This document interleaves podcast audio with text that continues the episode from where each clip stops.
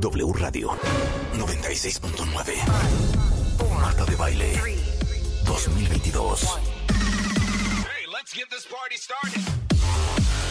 Doctores, abogadas, psicólogos, actrices, cantantes, nutriólogos, escritoras, enólogos, todos los especialistas. Todos los especialistas. Todos los invitados, todas las alegrías. Marta de Baile en W. En radio, en Instagram, en YouTube, Facebook, en Twitter, en TikTok. Estamos en todos lados. Estamos de regreso. Y estamos donde estés. Marta de Baile 2022. En W. Muy buenos días México, bienvenidos a W Radio 96.9. En vivo a partir de este momento y hasta la una en punto de la tarde. Buongiorno. Buongiorno Rebeca. Estoy tomándome mi primer trago de Coca Tonight. ¿Qué será lo que nos puso Rulo para empezar? No sé. Muy ¿Por moderno. qué me suena? ¿No es, no es Parcels? ¿Qué es Rulo? Sí. No, bueno, cuando terminen de platicar ustedes ahí me informas. ¿Eh? Ah, es Parcels. ¿Qué, qué tal? ¿Qué tal mi oído? Dice Marta. ¿Viste, ¿Viste el oído que tengo? Que dije, esto es Parcels. ¿Cómo pasaron el fin de semana, cuenta ¿Cómo les va la vida? ¿Parcel será los parceleros o qué No, será? Parcels estuvo aquí en el programa. Sí, claro, por supuesto. Son Mi tus rola favoritos. favorita de Parcels es Hideout. Pero por que eso, es ¿cómo se buenísima. ¿Eh? ¿Parcels qué son? ¿Los parceleros o los parceros o los qué? Parcels. Las parcelas. P-A-R-C-E-L-S. Pero son las parcelas. Las parcelas. Las parcelas sonando a las 10 con Les 3. digo una cosa, o sea, yo siento, yo siento que debemos de empezar con música los lunes. Los lunes. ¿Sí? Yo digo que que, siento. que de 10 a 12 y Es media. más, les puedo hacer un chorizo musical con esta canción. A ver. no. Ubican lo que es No un chorizo no musical. creer. O sea, el chorizo musical es que yo les puedo hilar las coincidencias de una canción con otra, Claro. que uno pensaría que no tiene nada que ver, pero sabes que Rebeca, todo el mundo está entrelazado. Sí, Por ejemplo, totalmente.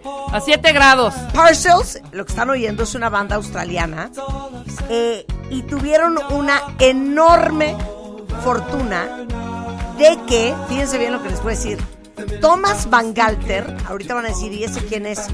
Y Guy Manuel de Omem Cristo, que van a decir, ¿y esos quiénes son? Ellos dos son Daft Punk.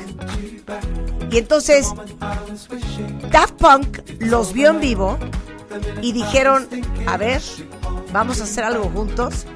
Y el resultado es esta canción de Parcels, producida por Daft Punk. Y como ustedes saben, desafortunadamente Daft Punk se separaron en 2021. Entonces, eso significa que Overnight fue la última canción producida por Daft Punk. Pero antes de eso, saben que Daft Punk se enamora de ciertas bandas o de ciertos artistas y les dicen, ¿sabes qué? Vamos a producirte. Y ese fue el caso de esto. ¡Wow! Igual a The Weeknd le dijeron, vamos a producirte. Entonces, Tomás y Guy Manuel Ajá. ¿Cómo le dijeron a The pues Weeknd? dijeron, ¿sabes qué? Vamos a Vamos a producirte. producirte. Ah, la amo. La súbele, amo, súbele, la súbele, amo. Rulo, súbele. Es más, ¿podemos disfrutarla sin que me presionen con su mente? A ver, súbele. Fluya. Es lunes. Let it go, baby. Se ríe y fluye.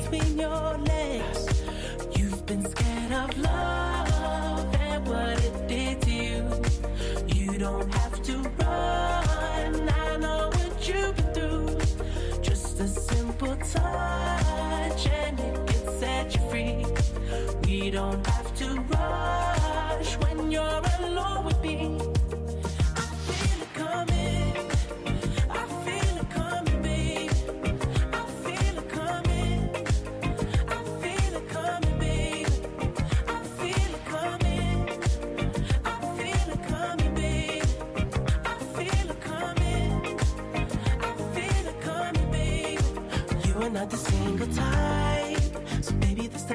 time. I'm just trying to get you high, faded off this touch. You don't need a lonely night. So baby, I can make it right. You just gotta let me try to give you what you want. You've been scared of love and what it did to you.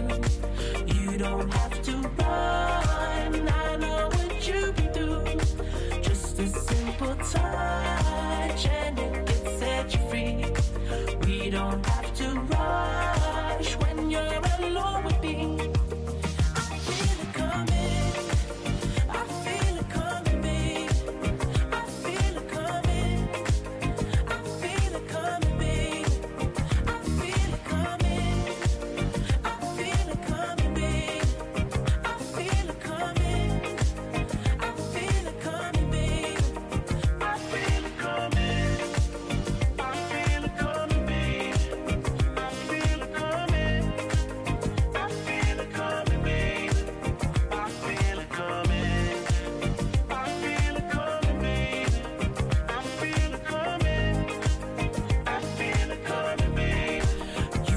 fíjense bien, tanto Overnight como I Feel It Coming tienen todo el sello de Daft Punk. Y no sabíamos que ese iba a ser pues, el último disco que iban a producir. Claro, ¿no? Bueno. Y déjenme decirles, Random Access Memories del 2013, ese material trae colaboraciones de Julian Casablanca, The Strokes, eh, del llamado padre de la música disco, el legendario Giorgio Moroder, de otro genio de la producción, Pharrell Williams, y, Y de, de otro, otro. prodigio, que es Nile Rodgers. Eso es Lose Yourself to Dance, de Daft Punk. Y aquí sale Pharrell Williams. Lo van a oír cantando. La guitarra es Nile Rodgers, fundador de Chic, que es totalmente chic.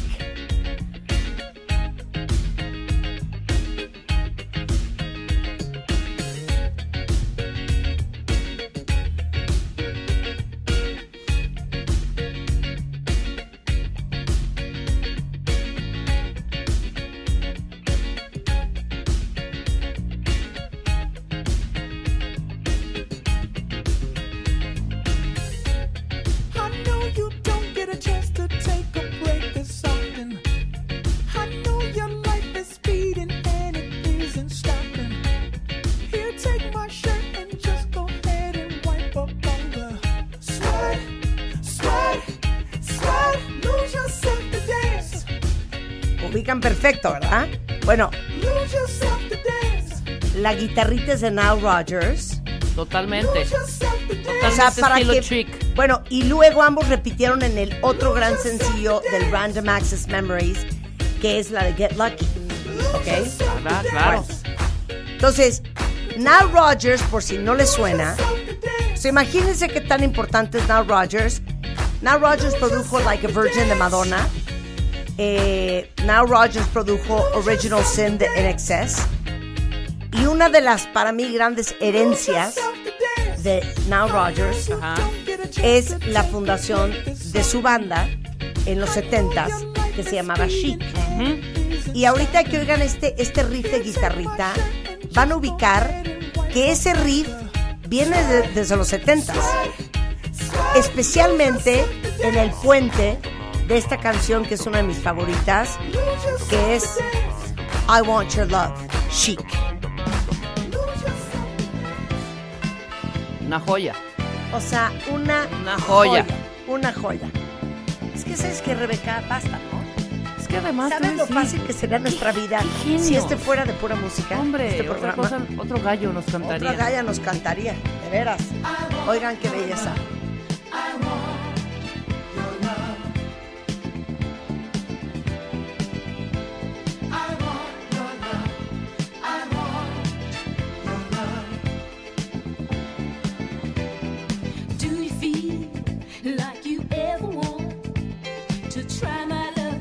how well it fits?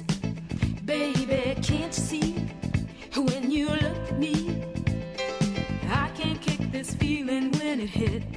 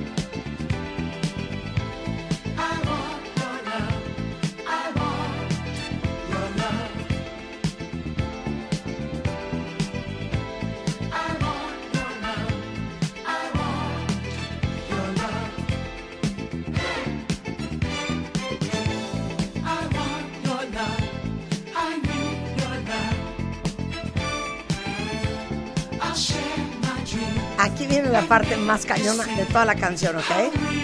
¿Lista, Rebeca? Ahí viene cuentavientes, aguanten. Ahí viene lo mejor. Esto es lo mejor de lo mejor de lo mejor.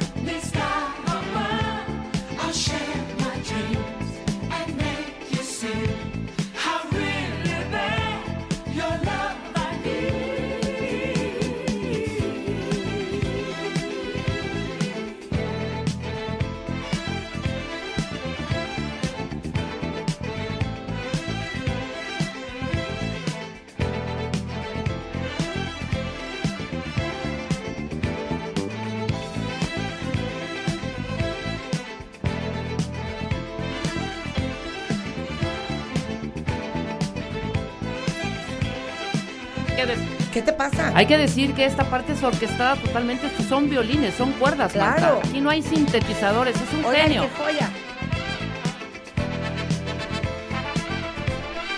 No, espérate, voy a poner una más. Voy a poner una más y ahorita ya nos ponemos a trabajar. Una y yo sé Una cuál más. vas a poner. Ok. Now Rogers, que es un genio de la producción, y siguen trabajando hasta el día de hoy, ¿eh? O sea, tiene 69 años y no crean que está tejiendo en su casa. Sigue chambeando. Y ha producido a Raúl Alejandro y a Daddy Yankee. Pero ¿saben cuál produjo? ¿Se acuerda de Let's Dance? No, bueno. David Bowie. Ya, te, it, fuiste, Rulo. te fuiste a la cocina.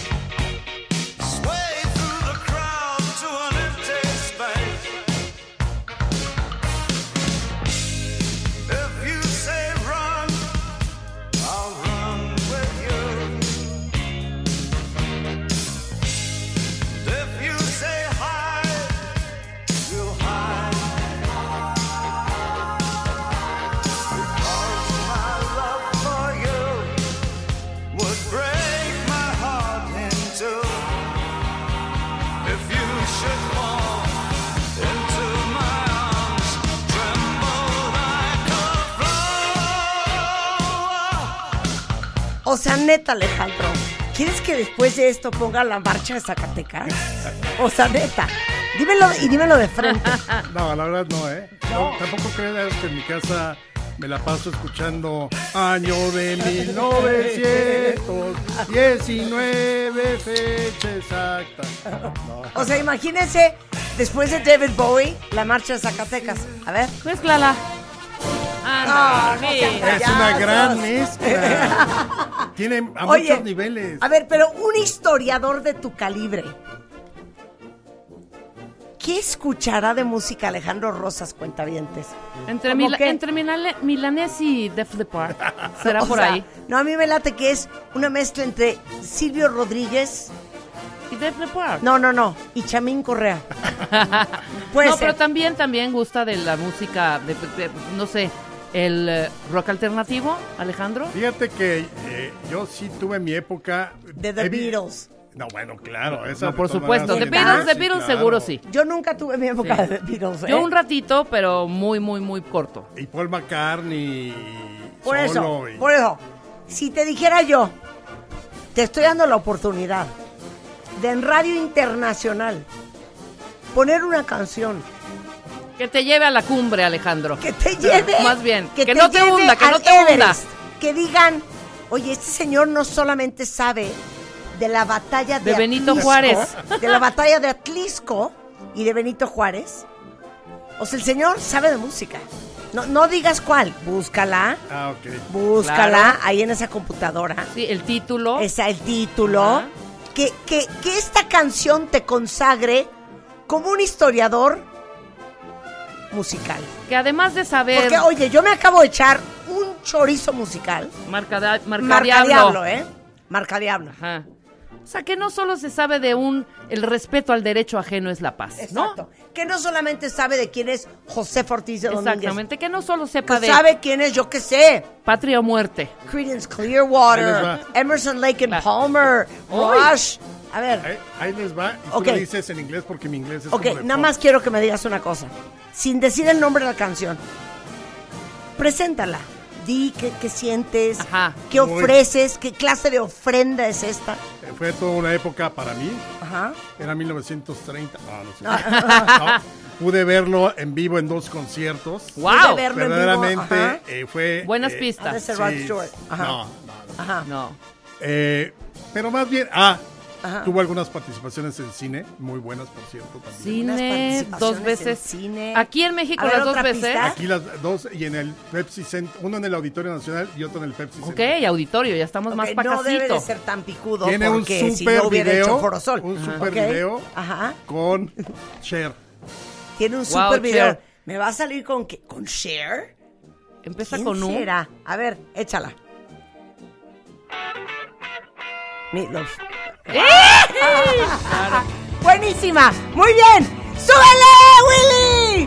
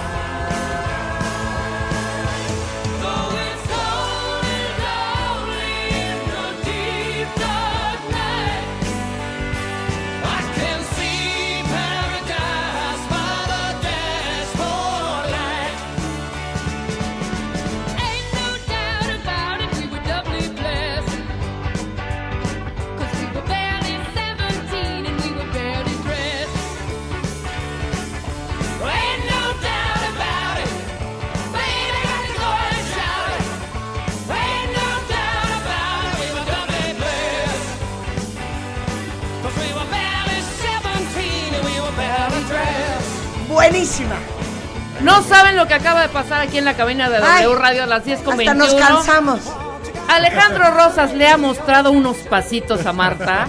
Estuvo fuertísimo ¡Hombre! esto. Ahorita sube ese baile que estuvo, pero Oye, increíble. y perdón, se murió de COVID. Se murió de Por COVID. burro, porque no se, no se vacunaba. Nunca se vacunó. Pero es, es- era un gran, gran Puta. personaje. Gran personaje. Te lo juro, Antivax, pero gran personaje. Si eres antivaxxer y te mueres de COVID, es para que tu familia te saque del ataúd y te vuelva a pegar. Claro, no, Te bueno. lo juro, No, claro. te lo juro, porque eso no debería haber pasado.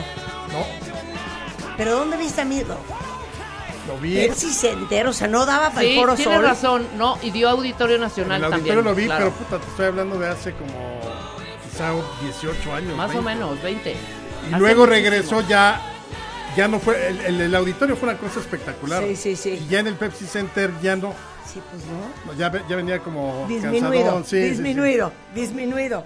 Y a todo esto, Alejandro, ¿a qué vienes hoy? Pues vengo, eh, ¿sabes qué? Eh, la- las he visto muy dispersas cuando hablan de historia. Vengo a aplicarles un examen sorpresa. Examen. Sorpresa, Examen. sorpresa, Examen. sorpresa, Examen. sorpresa. Examen sorpresa con Marta de baile. Dispersas, ¿en qué sentido, Alejandro? Sí, de pronto sí, eh, sí, sí. confunde la noche triste con la noche feliz. Ah, no, esa es Claudia Sheinbaum, perdón. Este, Ah, yo- eh, o hablan de Cristóbal Colón, pero no saben si es la glorieta o las Oye, yo ahorita te acabo de mencionar la batalla de Atlisco. Seguramente hubo alguna. Exacto, exacto. La de Cholula. Ah, es así, La la, batalla de matanza de Cholula. Cholula. La matanza de Cholula. Cholula. Pero exactamente para ahorita que ya estamos regresando todos a las actividades normales, Sí. que regrese la historia en vivo y a todo color. Y por eso les voy a hacer un examen sorpresa para ver cómo andamos después de dos añitos. Así Ok, nada más una pregunta. Creo que vamos Todo a hacer esto- equipo, Marta, porque tú no naciste aquí, yo sí. Ok, todo esto es algo que aprende uno en, en cuándo en el colegio. Mira, lo aprendes a lo largo, desde tercer año en adelante, luego en la preparatoria en quinto de prepa, Ok. en la secundaria en segundo de secundaria. Y aquí, en muchas veces que hemos hablado Sí. De estos temas. se puede tomar en consideración que parte, gran parte de primaria no la hice aquí. A y B, que me gradué de prepa con 7.3. No, ya a esas alturas ya do- debes de dominar. Debe ser 10 de 10 el examen. Claro, A ver, claro. cuéntame, es que saben que yo, yo nada más les voy a preguntar una cosa. Me parece impresionante la gente que se acuerda de lo que aprendió en primaria. Si te gusta, sí. Es yo que tengo, yo me acuerdo. yo de- tengo datos que me Yo de y sí. primaria me acuerdo de las planarias. Hasta ahí llego. O eso fue secundaria. Yo me acuerdo de Don Miguel Hidalgo tomándose su chocolatito antes de claro, Ah, por mira, supuesto. Sí, lo Yo que no te gusta te lo de aprendes. primaria. Cálculo mental. Cálculo mental. Hasta ahí llego. A ver, echa la primera pregunta. Venga, vamos Ahí a va, hacer eh, equipo. A ver, pero que- juegan todos, cuentavientes. Juegan todos, A ver, cuentavientes. Venga. Número uno, ¿para qué otro pueblo la batalla de la noche triste, hoy llamada de la noche victoriosa, fue también una noche triste? A, para los mayas, B, para los olmecas, C, para los tlaxcaltecas. Ah. Pero tenemos que dar explicación, ¿no? Sí, claro. Rebeca. Sí. Ese, porque acuérdate que mucha gente cree que los españoles eran unas perras. Claro. Y la verdad es que los españoles estaban aliados. Claro. Y parte de esa alianza la hicieron con los tlaxcaltecas. Exacto. Entonces, esta lucha era de españoles con tlaxcaltecas. Sí, claro, porque déjame decirte algo, Marta. Sí, sí. Según Alejandro, ha citado varias veces que el ejército español Era era, muy pequeño. Era pequeño. Era pequeño, Aunque era traían pequeño. Armas, ya- correcto, ya, es existía la correcto. pólvora, pero era pe- muy La pequeño. respuesta es C. C. Ah, sin muy duda. bien, claro que sí. Efectivamente, lo que pasa es que ahora que se cambió el asunto de lo de la noche victoriosa, pues sí, los, los mexicas ganaron, pero quien la pasó muy mal también y perdieron miles de hombres fueron los tlaxcaltecas, que eran acérrimos enemigos de los mexicas, pero aliados Sí. de los españoles. Por eso te hablaba yo de la batalla de Atlisco. Claro. ¿Me entiendes? Claro, una de tantas. Ahí, por ahí Ok. huyeron. Va, a la ver, segunda. la dos, la dos. Venga. Mientras se llevaban a cabo los trabajos de limpieza de Tenochtitlán, luego de la caída de la ciudad, en donde se estableció Hernán Cortés. A. Bosques de las Lomas. B. Coyoacán. C. Teotihuacán. Ok, Rebeca. Eh, Bosques de- no puede no, ser. No, no, no fue Bosques, porque te digo una cosa. Porque ya se lo había ganado Maximiliano. En aquella época no existía esa zona. Exacto. ¿Entiendes? Fue hasta, Hasta Carlota eh, principios de 1900 que eh, empezaron a crearse las, las lomas, que eran las lomas high. Claro. Entonces no era Bosques de las Lomas. Exacto. Sin embargo, recuérdate que había un tranvía que conectaba el centro de la Ciudad de México con Coyoacán. Exacto. Entonces, Coyoacán, que es el lugar donde habitan los coyotes, Coyoacán, Ajá. ¿ok? muy bien. Los coyotes y los perros, es donde se estableció porque había un río, una especie de acueducto Ajá. que proveía de agua y era un lugar muy cómodo para Y de alguna manera La Hernán respuesta Cortés era coyote. B, Coyoacán. Correcto. ¡Eso! Efectivamente, fíjate que... Pero no, no, te- ¿no te gustó nuestra explicación? Perfecta, salvo lo del acueducto que no había.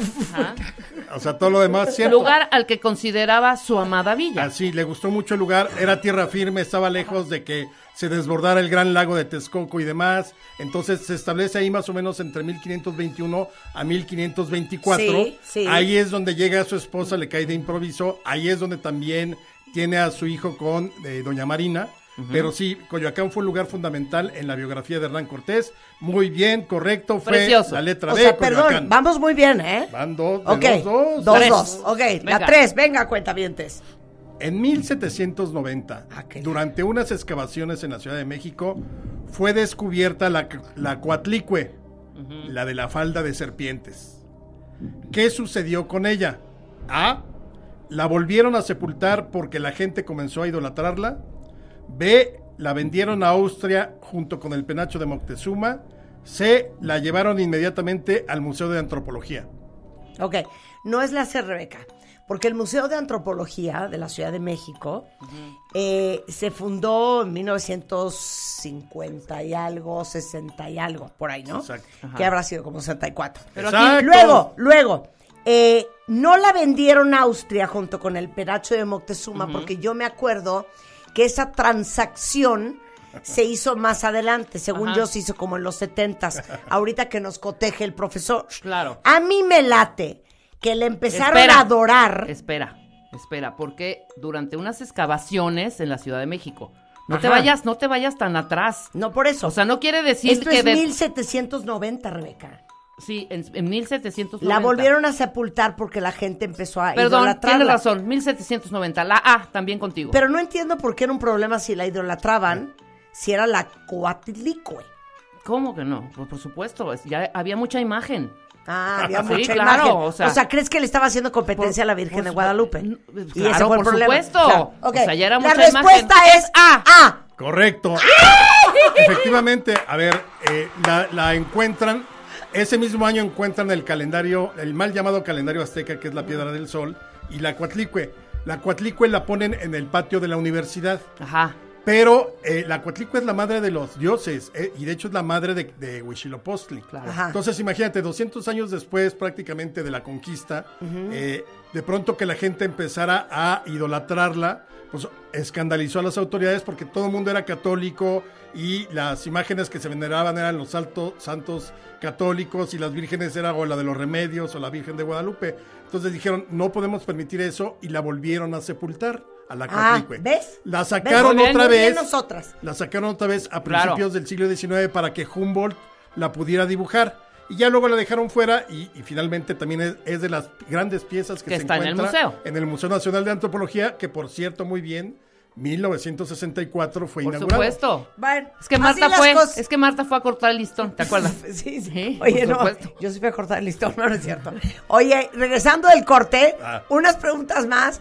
Hoy examen de historia con el más. gran historiador Alejandro Rosas en W Radio. Escuchas a Marta de Baile solo por W Radio 96.9. Estamos de vuelta. Es que esta marcha de Zacatecas, como me cae en gracia. Alejandro Rosas es probablemente uno de los historiadores más famosos del país, autor de varios libros. De hecho, podrían leer alguno de ellos si es que ustedes pasaron primaria, secundaria y prepa de noche y no se acuerdan de nada de la historia de México. Los libros de Alejandro son child friendly. Mira, yo por ejemplo Sí. recomendaría exactamente si pasaron de noche y ya no quieren estar de noche, la trilogía Érase una vez México, que arranca con El hombre cruzando el estrecho de Bering, y termina con la captura del Chapo de- del 2015. Tres Mira. volúmenes, digo, eh, son como 600 páginas en total. Ah, nada, nada. Pero Ni Corazón de Piedra a- Verde. Se van a entretener. Oye, ¿alguien me puede decir de qué se trataba Corazón de Piedra Verde? A ver, cuenta, ¿quién leyó Corazón de Piedra no, Verde? No, no, no, no pasó En por mi mis manos. vida lo leí, pero sí me lo pusieron a leer en secundaria. Era un Es que ¿cómo tabicón, crees además. que vamos a leer eso? Era de los aztecas, ¿no? Yo, yo tampoco la No leí. tengo idea de qué es. Fue como previo a Azteca de Gary Jennings, que, que fue como el gran, la gran novela ya por los 80 Ajá. sobre el imperio mexica. Pero Corazón de Piedra Verde también iba en ese tenor. O sea, era como la historia previa a la caída de Tenochtitlán y la caída de Tenochtitlán. Pero Bueno. sí eran unos vampiros. ¿Alguien me puede aclarar qué onda con Corazón de Piedra Verde? Me dejó traumada para siempre. Yo iba en el colegio Merici y no me acuerdo qué maestro viésemos haber mandado ese libro Pues a el de- leer. el de Imagínate, historia. pero siento que era como en segundo de secundaria. Por eso, ¿Alguien me hace por esa eso. aclaración? Fíjate, Estamos... eh. Rápido, yo ¿Qué? me acuerdo de, eh, creo que era segundo o tercero, segundo de prepa, y el profesor de literatura nos dejó naufragios y comentarios de Álvar Núñez, cabeza de, la- de vaca, Ajá. que cuenta toda su expedición por la Florida, cómo se pierde. Yo me acuerdo que mi- todos mis compañeros lo odiaron y yo era el típico ñoño de, qué increíble crónica. travesía! Me, me encantó, todavía Claro. era de Espasa Calpe, imagínate, de eso. Uy, ya ni existe. no, ya no. Claro. Naufragios y comentarios se los recomiendo. Ok, a ver, ok. Estamos en examen sorpresa. Rebeca y yo vamos invictas. Siguiente. También, exactamente. Siguiente, la número. venga. La número. Todos cuatro. juegan, cuentavientes. Cuatro. Cuatro. ¿Quién fue el primer gobernante del México independiente? ¿Qué? El primer gobernante del México, México. independiente. Mal- Melchor Musquiz. No. No es. No, es tampoco, A. tampoco en mi Victoria. vida lo he oído. A. Melchor Musquiz. No. B. Guadalupe Victoria. C. Agustín de Iturbide. sin duda. Sé sin duda. Pero, pero ¿cuál es tu, cuál mi es tu teoría raciocinio, es, Rebeca? Mi, mi raciocinio es que evidentemente, o sea, el México independiente es cuando entra el ejército trigarante, ¿Cierto? ¿no? Y Iturbide iba comandando, ¿no? Exactamente. Entonces me imagino que, es, que en ese corto tiempo él se proclama el primer gobernante de México independiente. Esa es mi teoría. ¿La tuya, Marta? Eh, mi teoría Ya había es pasado que- la güera Rodríguez y todo ese rollo, ¿eh? Claro, es que mi, mi lógica... ¿Quién dijiste Agustín de Iturbide? Yo digo sé sin duda. Sí, sin duda. Sí, porque ¿No Melchor- será Guadalupe Victoria? No, ese fue el primero que está en la historia, pero de antes, antes, antes, no del México independiente. ¿Neta? A ver, esta, híjole. No, espérame, espérate. Letra. No nos quieras presionar. Letra. No, yo, digo, no, no se estén copiando. yo digo ok, yo digo a- Agustín de Iturbide, Tú di bella. el primer gobernante del México independiente. No, hija, porque si fue emperador, Por eso. pues no tenía eso que ver con los franceses. No, ese fue el segundo imperio. Ah, ok. Hubo dos imperios en México. Claro. El de Iturbide Bueno, y el de. Agustín de Iturbide. La letra correcta es Agustín de Iturbide. ¿Por Ay, qué? Voy gracias, a... A ver, Sus explicaciones les hubiera puesto tres cuartos de punto o medio punto. Ok, o medio, muy bien. Acuérdense que cuando México se independiza, nace a la vida independiente como monarquía constitucional moderada. Entonces, el primer gobernante tenía que ser un monarca. El primer gobernante fue entonces el emperador Iturbide. Claro. Una vez que cae Iturbide, México adopta la forma republicana de gobierno. Y entonces tenemos al primer presidente de México. Guadalupe. Victoria. Exacto, entonces para ese es de Jiribilla. Claro. Cuando se haga la pregunta, ¿quién fue el primer gobernante de México independiente? Es Iturbide, porque fue la forma de gobierno que adoptó México al terminar la independencia. Claro, exacto. Fracasó Yo me el imperio. Pensé que era antes, pero sí, es después. El primero que está en la Cuando historia te digan después quién de... fue el primer presidente de México, ahí sí tienes que decir Guadalupe Victoria. Perfecto. 1824 Muy bien. a 28. Ok, Muy bien. muy Las bien, cinco, Rebeca. Nos cinco, sacaste adelante. Vamos invictas. A Venga. ver, cuentavientes, las cinco. A ver, ¿quién dijo la frase? La línea divisoria entre México y Estados Unidos la fijaré con la boca de mis cañones. Ese Ok. hijo de su madre. número fue- A, Ajá. digo número A, ¿no? Letra A, Donald Trump. No, cero. B. Pancho Villa. Ajá. No, tampoco. C. Antonio López de Santana. Claro. No fue Santana, no fue Santana, hija. Santana. No, güey, porque Santana es el que vendió Por eso. California, ya, ya anda Texas, Arizona. dividiendo, por supuesto. La Por línea. eso. Ve la, No, ve la frase. No, no, no. Haces tu super La sentido. línea divisoria entre México y Estados Unidos la fijaré con la boca de mis cañones. Claro, por ¿Qué tiene que supuesto. ver? Con la boca de si sus la cañones. de vender. Con la boca de sus cañones. No, yo creo y que con fue sus tarjetas de Pancho crédito. Villa que estaba enchilado. No, porque Pancho Villa fue mucho No, después. ah, sí, claro. tienes toda la No, razón. Santana. Pancho Villa fue como de 1900 y Santana fue Ya, como claro, estás hablando de 1850 Pancho y Villa en la ¿no? Revolución, hija. Ok, entonces tiene que ser. Santana, por supuesto, sé sin duda. Así es. ¿En qué circunstancia? Pero espérate, fue lógico que yo dijera, no, es que Pancho Villa, Villa fue después, Santana fue como mediados de 1800, y entonces, ¿sí? No mucho. No. Eres un idiota. Ahí Pero. Pancho en la Revolución, eso sí. Acuérdense que en 1836 Texas era de México. Ajá, Los tejanos dicen, ya no quiero ser parte de México, nos vamos a independizar. claro. Entonces empiezan los tejanos la guerra de independencia y son apoyados por los norteamericanos. Entonces el presidente en, un- en algún momento de 1836 es Santana y él organiza el ejército para ir a combatir a los tejanos y que no se separen de México. Entonces, como él es muy, se cree mucho, cree que es el gran militar, dice, antes de partir a la campaña de Texas, la línea divisoria la fijaré con la boca de mis cañones. Padrísimo. Nomás que al final quien la fijó fueron los gringos. Exactamente. Porque apoyaron, la- se independiza Texas en 1836 Ajá. y nueve años después inicia la guerra contra México, por la cual perderemos la mitad del territorio. Vientos. Ya Santana. estamos. Muy bien. ok, muy bien. Vamos a las- Vamos triunfando, ¿eh? Sí, muy bien. Mira, la no verdad. sabremos de historia, pero qué lógica tenemos. Ah, ¿eh? no, los argumentos son casi Imbatibles. irrebatibles. sí. Venga, la siguiente. Número 6. Sin contar a Porfirio Díaz, quien asu- asumió por última vez el poder a los 81 años, ¿quién ha sido el presidente que ocupó la presidencia con mayor edad? A. Andrés Manuel López Obrador. B. Venustiano Carranza. C. Adolfo Ruiz Cortines. ¿Qué? Vas, Marta. Sin contar a Porfirio Díaz, quien asumió por última vez el poder a los 80, ¿quién ha sido el presidente que ocupó la presidencia con mayor edad? Sí. AMLO. ¿Cuánto, Yo creo que Venus- AMLO. ¿Cuánto Yo creo Venustiano? que AMLO, porque fíjate, Venustiano. Salinas de Gortari estaba súper joven, tenía 40, como 40 años, sí. ¿no? Sí, claro, claro. Luego, eh, Calderón estaba súper joven. Sí, pero aquí estamos Fox. hablando de Venustiano y de Adolfo. No de Fox ni de estos. No, pero Venustiano Carranza tenía 58 años cuando subió al poder. Adolfo Ruiz Cortines, 62. Cuando Andrés Manuel López Obrador sube al poder tenía más de 62 años. Entonces es Andrés. Ah, bueno. Sí, fíjate la que- Muy bien, Marta. Fíjate que durante mucho tiempo se pensaba que era, había sido Adolfo Ruiz Cortines. De hecho, como candidato decían que estaba muy viejo y él respondía, me quieren para presidente, no para cemental. Claro. Y fíjate, tenía 62 años Ruiz Cortines.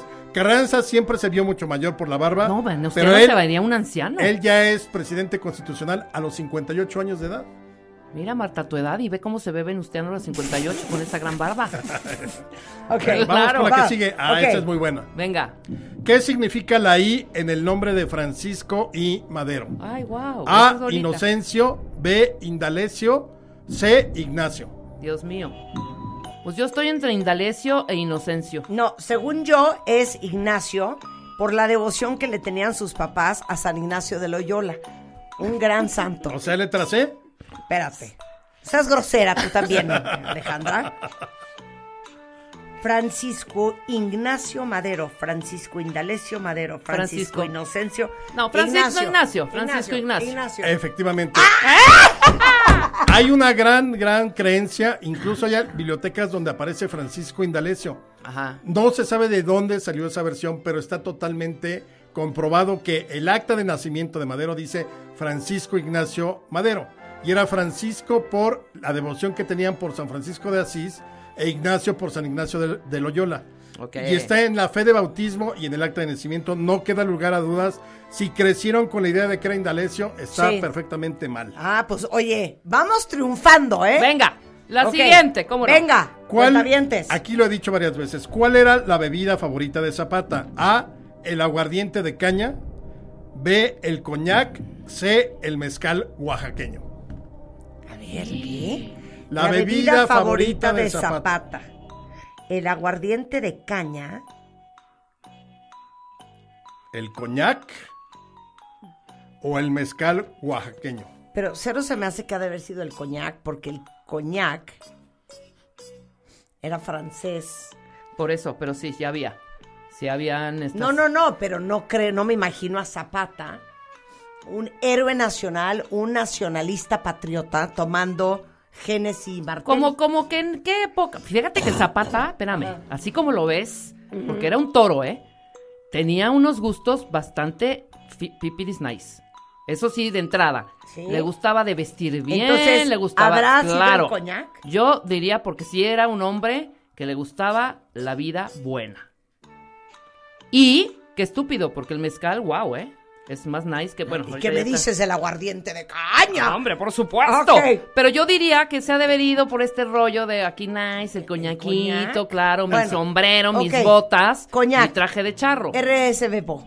Exactamente. ¿Ese es coñac? Reserve, s'il vous plaît. Fíjate, lo que pasa es que la historia oficial siempre nos pintó a Zapata como muy, como que tenía que ser Órala. pobre, ¿no? A fuerza. De calzón de manta, guarache, y que no podía darse ese tipo de lujo. Claro. Él era un pequeño propietario. Tenía tierras pr- propias, digo, una hectárea, dos hectáreas, que era muy poco para las extensiones de esa época. Pero era propio. Eso tenía su lana. Dicen que en una ocasión, cuando eh, cuentan sus biógrafos, que cuando tiene una muy buena cosecha de sandías, lo que ganó en esa cosecha lo utilizó no para comprar carne o ropa, sino para una botonadura de plata para su traje charro. Y entre su comida preferida estaba la comida francesa y el coñac. Ahí está. Efectivamente. Aparte era un guapo, Decían ¿eh? Era que un guapo Zapata. por eso los dos extranjeros que le caían bien eran Genesis y Martel. Martel. Mira. Claro, claro, claro. marcas de- Qué bonito. Ah, míralo. Ok, Bueno, ya, una ocho. más, una más. Ocho, a ver, una más. Nueve. Entre los individuos como entre las naciones, el respeto al derecho ajeno es la paz. Esta frase es original de Juárez, ¿sí o no? Pues es la que nos enseñaron en la historia, Alejandro. 100% Pero un sí. plagio. Sí. No. El, el respeto al derecho ajeno es la paz. No, es claro. Benito Juárez. ¿Sí? Sí. Y aparte no fue parte de su discurso de 1867. Exactamente, Marta. ¡Ándale! Del 15 Para de que julio. veas cómo te pongo Mira, Marta, cómo anda de buena en- Mira, en, Bueno, para que veas cómo te pongo Les atención. cuento porque hay toda una corriente. Bueno, para empezar, si ven en Google que, que Juárez medía 1.38, es una total mentira. Ok. Juárez andaba alrededor del 1.55, 1.60. 1.38, no, alguien lo puso ahí en Wikipedia y todo el mundo se lo cree, es falso. 1.55, 1.60. Pero bueno, no, perdón, 1.38 es un- no, es una... Hubiera- es hubi- además, no, tienes, no hace sentido. claro, no. no, ya hubiera tenido eh, eh, evidencia de una enfermedad. Claro, totalmente. Pero bueno, el hecho es que esta frase, hay quienes dicen que la copió, que se la fusiló, no. Juárez la escribió, como bien dijiste Marta, en el discurso del 15 de julio de 1867. Ahí está. ¿Por qué es importante ese discurso? Porque es el que da cuando regresa después de haber estado por toda la República enfrentando al imperio de Maximiliano. Entonces regresa triunfante y por eso dice, entre los individuos como entre las naciones, el respeto al derecho ajeno es la paz. Claro. Es original de él, la idea no. La idea la toma él del libro La paz perpetua de Manuel Kant, pero ya la redacta él a su modo. Es como su resumen ejecutivo del libro de Manuel Kant y por eso sí es totalmente atribuible a, A Benito Juárez. a Benito Juárez. Claro. En el libro de Kant la frase no aparece así. Bien. Muy bien. Muy bien aclarado. Oye, siempre aprendemos contigo muchísimo, Alejandro, Eres de lo verdad. máximo, Nos Alejandro. vienes a bien, refrescar la memoria. diez. Oye, sacamos 10 en el examen. Además, A ver ahora, a, a ver ahora cómo nos va con el traumatólogo, ortopedista. y los entones. Y los entones. Exactamente. Alejandro Rosas Neta, ¿cuál libro tienen que leer si quieren como desempolvar sus memorias de la historia de México? Érase una vez México, la trilogía. Ese lo pueden conseguir en digital, en libro de bolsillo o en rústica. Así que lo, está a disposición. Son tres volúmenes. Con eso tiene una idea muy clara de lo que ha sido la historia de México, incluso desde que el hombre cruzó el estrecho de Bering hasta la captura del Chapo del 2015. Eso. Te queremos, Alejandro, te Yo queremos. Síganlo en redes, es ARR1910, Alejandro. Rosas. Love you, my friend. Escuchas a Marta de Baile solo por W Radio 96.9. A ver, Carlos Vidal es ortopedista traumatólogo del Instituto Nacional de Rehabilitación con una alta especialidad en ortopedia pediátrica por el Shriners Hospital for Children. Y hoy vamos a ver, hablar de cómo acabas en cirugía por la estupidez de haberte caído de sentón. ¿Cuántas veces no nos caímos de sentón, nos carcajeamos o vemos que alguien se cae de Pero, sentón? perdón, te nunca me he caído de sentón, Yo Carlos. sí, terrible. Como que nunca te has caído de sentón, Marta. Pero ¿cómo te caerías Hombre, de sentón? Una vez, te voy a contar mi anécdota sea, rápidamente, llego al súper. Esta porque padece de las No, no, rodillas no, y no, los no, no, no. tobillos. Te voy a decir qué pasó. Llego al súper pero con prisas. No vi, estaba un charquito, no había una señal que dijera piso mojado. No sabes el resbalón, ¿eh? Y caí, literal, en sentón. Esto fue hace 15 años, más o ¿Y menos. luego? Horrible, o sea, vi hasta estrellitas. y hasta hoy andas me retumbó, me retumbó la cabeza espantoso. Me carcajeé, se carcajearon los que venían conmigo. Me levanté, seguí haciendo mis compras. Me dolió un día el coxis. Ajá. Me tomé un Febrax y se me quitó. ¿Quién sabe, eh? ¿Qué traigo ahí? El otro día una amiga me contó, Carlos, y de hecho voló de Europa a México con el coxis destruido. Y me dice, te lo sentón". juro que me tuve que comprar una de esas como donas Como infladas donas. como para hemorroides para echarme el vuelo entero así. Sí, correcto. De hecho, aquí es muy curioso porque ¿qué te duele más, el sentón o el orgullo? ¿No? Sí, claro, claro, el orgullo. claro. Te paras en friega, qué oso. Claro, yo creo que aquí lo dividimos por etapas de edad, ¿no? Sí. Te Claro. caes de niño, pues lloras, vas con tu mamá y te soba. Te caes entre los 15 y los 30 Qué oso. y qué oso, ¿no? Oye, qué impresión lo que acaba de decir Carlos. Sí, pero Cuando te- eres chiquito, te caes, lloras y vas con tu mamá. y Sí. vas con tu mamá. O sea, de grande, ¿con quién vas? No, qué oso. Te paras y dices, No te me trago el... O sea, sí. cuando te corren del trabajo y te te da, el orgullo, te da ¿con quién pena. vas? Porque te da pena y quieres llorar, de verdad. Claro. Exactamente. Del y luego- dolor. Pero ¿por qué dijo Rebeca te- que te retumba hasta la cabeza? ¿Cuál es la conexión Ok. musculoesquelética? Vi Musculoesquelética. en ne- negro, doctor. Negro. Correcto, lo que pasa es que todo está interconectado, ¿no? Eh, la columna vertebral tiene muchísimas vértebras, tenemos, algunos dicen que son 26 vértebras exactas, otros eh, que alrededor de 30, 33. Todo va a depender de en qué etapa de la vida te encuentras. Entre más pequeño eres, tienes más vértebras porque están independientes una con respecto a la otra. Y más adelante, ya de adulto, se van fusionando el sacro y el coxis. Pero cuando tú caes de sentón, toda esa energía se va a transmitir de manera axial o longitudinal y puede repercutir incluso en el cuello o en, o en la cabeza. Entonces sí, claro que puedes de un sentón después tener una contractura cervical y dirías, bueno, ¿y cuál es la relación entre la región glútea y la región del cuello? Claro. Pues que está todo interconectado. O sea, uno se preguntaría, ¿por qué me duele el cuello si me di en las nalgas? ¿Ves? Y es que todo Claro, está todo está interconectado. interconectado. es que oigan esto, por eso queríamos hablar de esto con esta eminencia. Las caídas son la segunda causa mundial de muerte por traumatismo involuntario. O sea, por una estupidez, Sí. te puedes morir. Sí, por un pequeño resbalón puede uno terminar este, falleciendo aproximadamente un año después. Te voy a decir por qué. Una de las principales causas de hospitalización en pacientes eh, mayores son las fracturas de cadera. Una fractura de cadera se presenta generalmente con una caída, con un resbalón, Sí. que puedes caer completamente de costado o puedes caer de sentón y se fractura eh, la parte proximal del fémur, que es parte de la cadera. Ahora, se estima que aproximadamente de todos los adultos mayores que tienen una fractura de cadera, a pesar de haber sido resuelta adecuadamente con una prótesis o con un, con un clavo centromedular, eh, alrededor del 27.5% de todos los pacientes mayores fallecen un año ¿Pero después. por qué? Es Y que ahí eso es- es súper cierto, de la historia de... Se es cayó, que mi se mamá rompió la murió. cadera. ¿Cómo?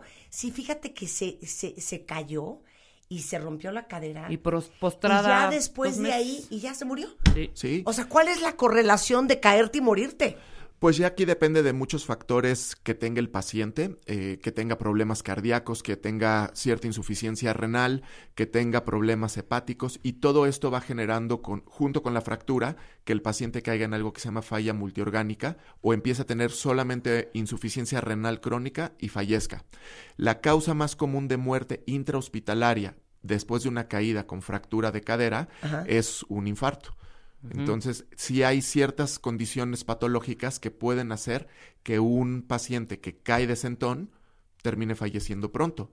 Y, y uno diría, bueno, pero ¿por qué si solo me caí de sentón? Sí, sí. porque te fracturaste y traías por detrás un montón de comorbilidades, hipertensión, falla renal, falla hepática, No, falla bueno. cardíaca, que van suscitando una serie de eventos y terminas falleciendo. No lo puedo creer. A O sea, sí, nada más, no, pero además, cada año son 37.3 millones de caídas las que sufrimos anualmente. O sea, al año se caen, nos caemos No, es que yo, 37.7 yo regresando del millones de corte, veces. yo quiero preguntarle al doctor Cuentavientes, ¿qué es la gallina o el huevo? Ajá. O sea, ¿te caes porque pierdes el equilibrio y entonces te rompes la cadera? ¿O La osteoporosis te da en la caes madre? porque tenías osteoporosis? Claro. O sea, quiero entender todo eso. Y segundo, ¿se han fijado? Y es más, díganme quiénes son. Que hay gente que se cae mucho. Sí.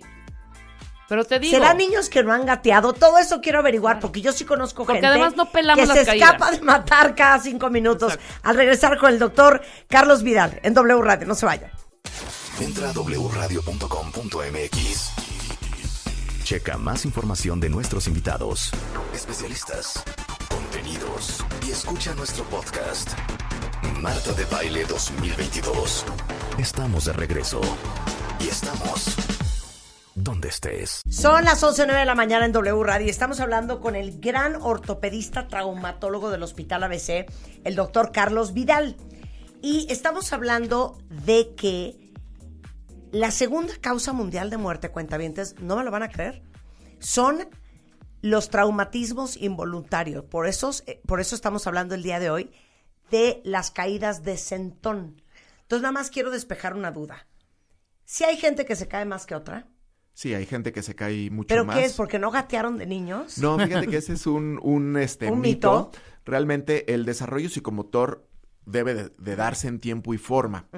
Pero el gateo se ha visto que no es completamente indispensable. Gatear Ya. es solamente moverte del punto A al punto B. Ya. Y como puedas, hay más de 30 formas de gatear. Entonces, y no, ¿por qué hay gente torpe? Pues hay gente que no es tan hábil quizá, nada más, pero no que, no que dependa del no haber gateado. Hay muchísima gente que gateó perfecto y también se cae. Entonces va a depender de muchas situaciones. Uno, de tu vista, porque si hay una relación de profundidad y si no ves bien o no sabes que no ves bien, podrías tener más tropiezos. Eh, pacientes que tengan problemas auditivos. Parte de nuestra zona de equilibrio se encuentra en el cerebelo y en el oído interno. Entonces, si tú tienes problemas, por ejemplo, de otitis continuamente, se va a ir dañando parte del oído y entonces vas a tener dificultad para tener un buen equilibrio. También pacientes que tengan problemas ce- eh, cerebelares también pierden el equilibrio, pero también lo puedes tener eh, mucho más, digamos, frecuentemente aceptable por parte de las lesiones de tobillo, esguinces que no se hayan recuperado adecuadamente, que uno los haya minimizado y diga, no, hombre, solamente fue un esguince Claro. y ya se va a desinflamar pronto el tobillo, son pacientes que suelen quedar con inestabilidad del tobillo y son más propensos a tener caídas. Ya, mira qué interesante. Ok, ¿qué onda con la caída de sentón? La caída de sentón, bueno, pues raro alguien que hoy en día te diga yo no me he caído de Es sentón. que yo no siento que me he caído de sentón. Yo siento, claro que sí, en algún momento. Por supuesto. A ver. ¿Cuándo? Estábamos en una mm, eh, fiesta de fin de año en MMK.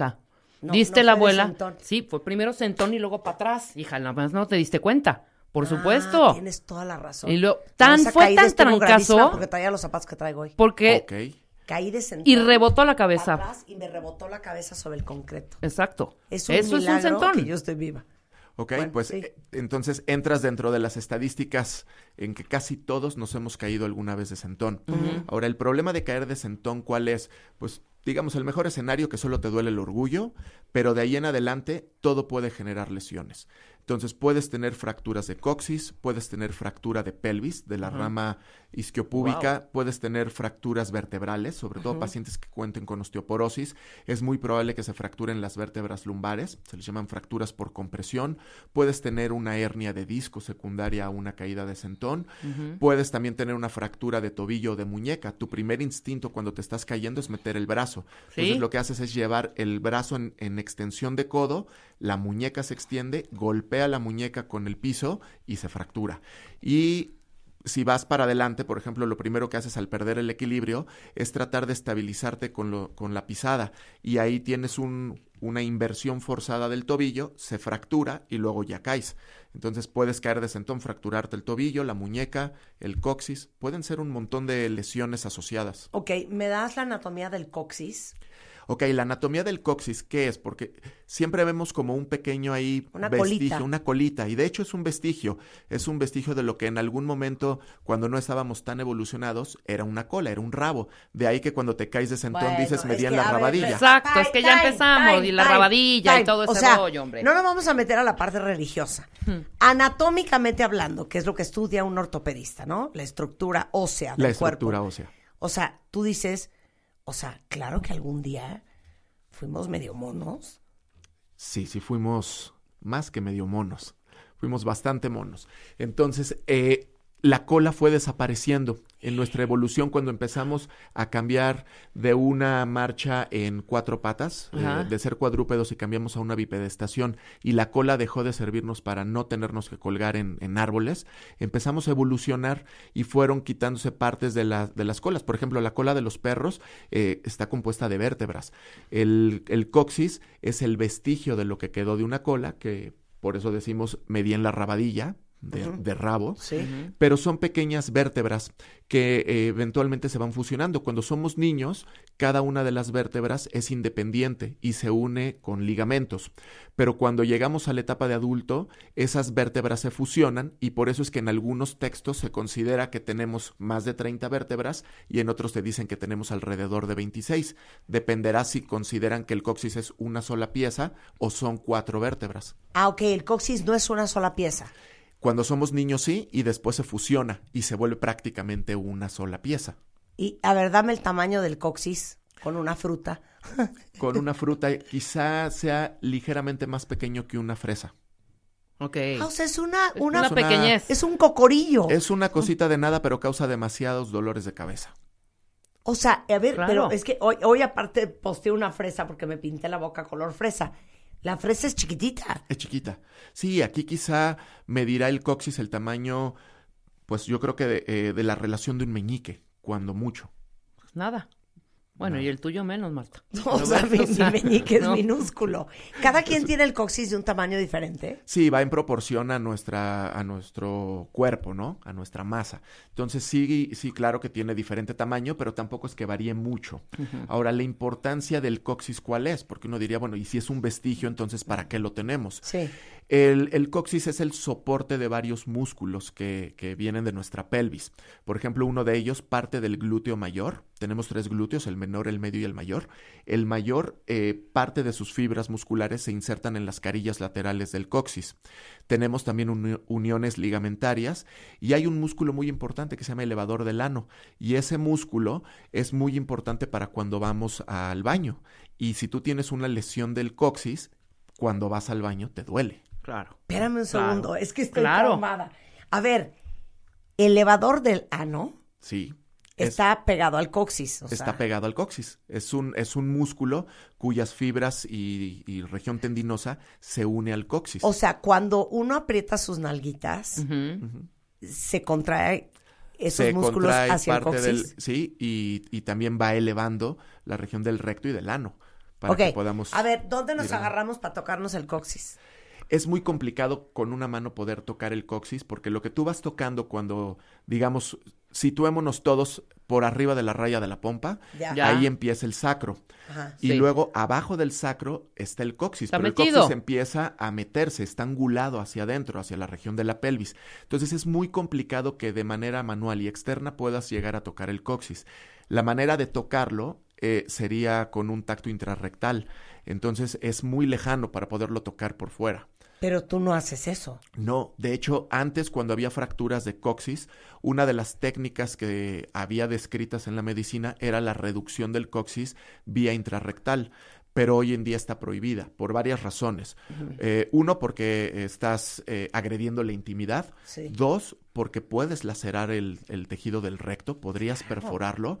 Y tres, porque a pesar de que tú pudieras regresar el coxis a su lugar, no hay nada que lo esté fijando y los ligamentos lo van a ¿De volver a qué me desplazar. estás hablando? O sea, lo que me estás diciendo, Carlos, es que antes te metían los dedos al ano para enderezarte el coxis. para tratar de reducirlo. Qué dolor. Entonces No, era un no, dolor, no, no, no. era un No, no, no. dolor intenso y que no lograba nada, se volvía a desplazar el trazo de fractura. Entonces, viendo los resultados, se decidió a nivel internacional evitar esa maniobra. Entonces, hoy en día tienes una fractura de coxis, pues hay que esperar ocho semanas a que pegue. Ah, lo que te iba a decir, claro, a, a diferencia de cualquier otra extremidad, pues no puedes inyesar el coxis. Si no lo puedes inmovilizar, ¿Y entonces? pues O, sea, sea, dos- llego dos contigo, meses. me caí de sentón, me duele el coxis horrendo. ¿Qué me vas a decir? ¿Qué se puede hacer? Controlar la molestia, controlar el dolor con antiinflamatorios, con medicamentos para dolor y se puede dar un poco de terapia de rehabilitación en, en el inter, en lo que el coxis va pegando por sí solo. Nuestro cuerpo va a intentar cicatrizarlo, va a intentar sanar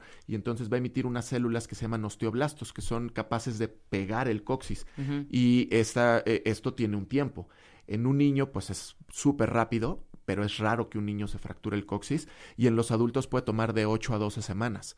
Entonces son 8 a 12 semanas que cada vez que te sientas duele.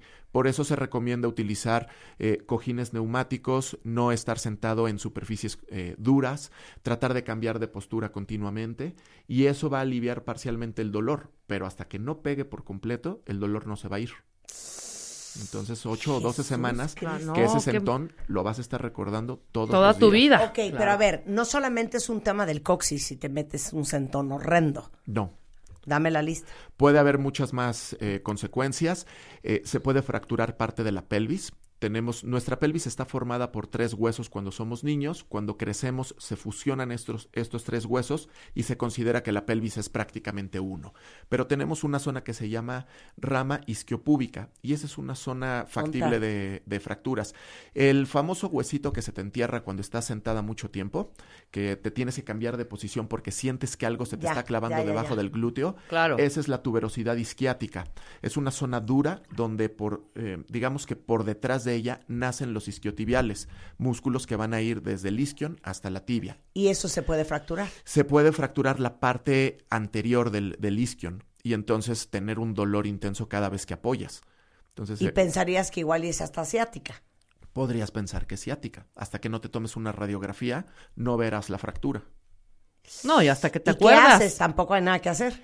Pues no, no hay mucho, a menos que se fracture eh, la rama isquiopúbica y el pubis completo, entonces ahí sí hay que entrar a unirlas, se ponen placas.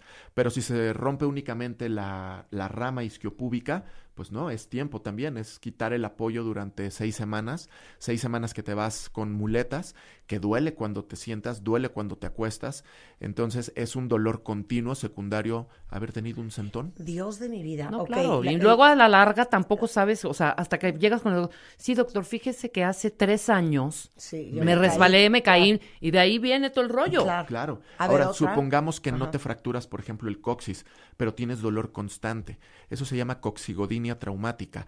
Y es Coxigodinia traumática. coxigodinia traumática y es el dolor constante en el coxis, secundario a haberte lastimado los ligamentos que le dan soporte al coxis. Entonces, no es un dolor propiamente de hueso, es un dolor ligamentario, es bastante común y es eh, muy desagradable porque van al baño los pacientes y les duele cuando, cuando van al baño. Coxigodinia. Perdón, es que le tengo que hacer una pregunta al doctor. Está bien. Porque aquí estoy viendo la fractura de cadera. Si sabes que te vas a caer, es mejor ya, pues ahora sí que Ya no dar me- las no me- nalgas o hacerte para un lado. ¿Qué está menos peor? Pues las dos son malas, porque realmente te voy a decir algo, cuando tú te estás cayendo de manera instintiva, vas a intentar protegerte. Entonces metes la muñeca o metes la rodilla, pero del golpe no te vas a salvar. Sí. Entonces, luego son tan rápidos estos mecanismos de lesión, estas caídas, que ni te, ni te das cuenta que te estás cayendo cuando ya recibiste el golpe. Sí. Entonces, cualquiera de las dos formas, ya sea que caigas de costado o que caigas de sentón, puede provocar fracturas en muchas partes del cuerpo y una de ellas es la cadera, que esa es bastante riesgosa. A ver. Yo te- espérame. habla de es que ahorita, esperando, antes de eso, estás hablando de rápido. Es que ahorita me vino una imagen y, y voy a ser súper respetuosa, ¿eh? Ok. Cooperage. No, de verdad. De sentón, ¿ya sabe cómo, doctor? Pum, pum. ¿Es buena práctica? ¿Pero qué tiene que ver esto con lo que estamos hablando? Coxis? Estás coxis, enferma. ta, ta, o sea- sí, pero está sobre un colchón. No, no importa. O sea, el colchón Ve son todo lo que se está las moviendo. piernas del fulano. Pero ve todo lo que se está. Claro. Estás en centón, hija. Es centón tras centón tras, centón. Mire, doctor, a mí me da Perdón. muchísima vergüenza la pregunta. No, no, no. Yo creo que hace sentido. No, es perfecto, porque es, es algo Claro, hija. fisiológico, ¿no? Que, que hacemos No y bueno, y realmente eh, sí puede provocar una coxigodinia, difícilmente te va a provocar una fractura, pero Ajá. un dolor ligamentario en el coxis sí lo podría provocar. ¿Qué es lo que ocurre anatómicamente con el coxis en las mujeres? Está ligeramente más angulado y más posterior que en, el- en los hombres. Entonces, en algunos, eh, en, en algunos casos, tras una relación sexual puede haber dolor en el coxis. Ahora, sí. Claro. Siento que lo acaba de inventar por darle cuerda. No, no, no, no, no, no, no. sí puede, sí o sea, ha llegado un paciente de, oye, es que la forma en que yo tengo sexo con mi pareja me tiene hundida. puede, puede provocar dolor en el coxis. Ahora bien, eh, las relaciones sexuales están basadas en la introducción de pene en la región vaginal, Ajá. pero hay pacientes que les gusta también tener relaciones anales y el ano está muy cerca de la región del Claro, coxis. Marta, tiene que ver todo esto. sí. Entonces, una de las causas, por ejemplo, es más que eso me suena más, eso me suena más. Las dos. No. Las dos. O sea, no, Pum, me suena pum, más. pum, pum, eh, pum. no, me suena más lo que acaba de decir el doctor. Sexo anal, De centón. No Y no- mensa, y no de tanto de centón. centón. De al- No, no, bueno, de no. como sea. La persona Como- claro, atrás atrás de ti, órale. Anal o no, ¿eh? Sí, sí, En sí. taca, ta, taca, Claro, ta, ta, pues te claro. está dando en el coxis. Sí. Claro. Hijo, Entonces perdón, sí puede doctor, haber esta una información que le hemos revelado. Pero sí. no, a ver, es, es Marta sabe ¿eh? perfectamente hasta por atrás cómo. Es esperable. O sea, Ahora, yo no dije nada. Yo no dije nada. Claro, hija, por supuesto. Y Esta trácate, zona. trácate, trácate, trácate. Pero es que sí. Sí, es claro, hace sentido. Entonces, ya, bueno, habrá que seria. cambiar algunas prácticas. Claro, nada más, por para supuesto. coxigodinia. Exacto. Ok. Ahora, la Tú- parte Tú le de- dices al fulano, Rebeca. Tengo "No, no, no, coxigodinia. no, no". Por ahí no, porque tengo coxigodinia. y ya. O sea, No, le dices, no, no, no, no, no. ¿Qué haces ahí atrás? Pásate para acá. adelante, exacto, exacto. No me vaya a dar, no vaya a ser que me vaya a dar coxigodinia, no, si no. Exactamente. No, no Entonces hay, hay que tener No. cierta, cierta higiene en las prácticas Ay, eh, claro. sexuales. ¿Cómo me reí? Ok, ya regresemos a la cadera. Ahora, el problema, Ay, por Dios ejemplo, de las caídas de centón más allá del coxis es una fractura de cadera, una fractura de fémur proximal Claro. que eh, puede requerir de una prótesis, de una intervención quirúrgica con un clavo centromedular fijado con tornillos, pero a final de cuentas prácticamente todas las fracturas de cadera terminan en cirugía. Sí. Y habíamos comentado hace rato que de todos los pacientes que tienen una fractura de cadera estando en la etapa de adulto mayor, hasta el 27% va a fallecer durante el primer año de Qué vida. horror.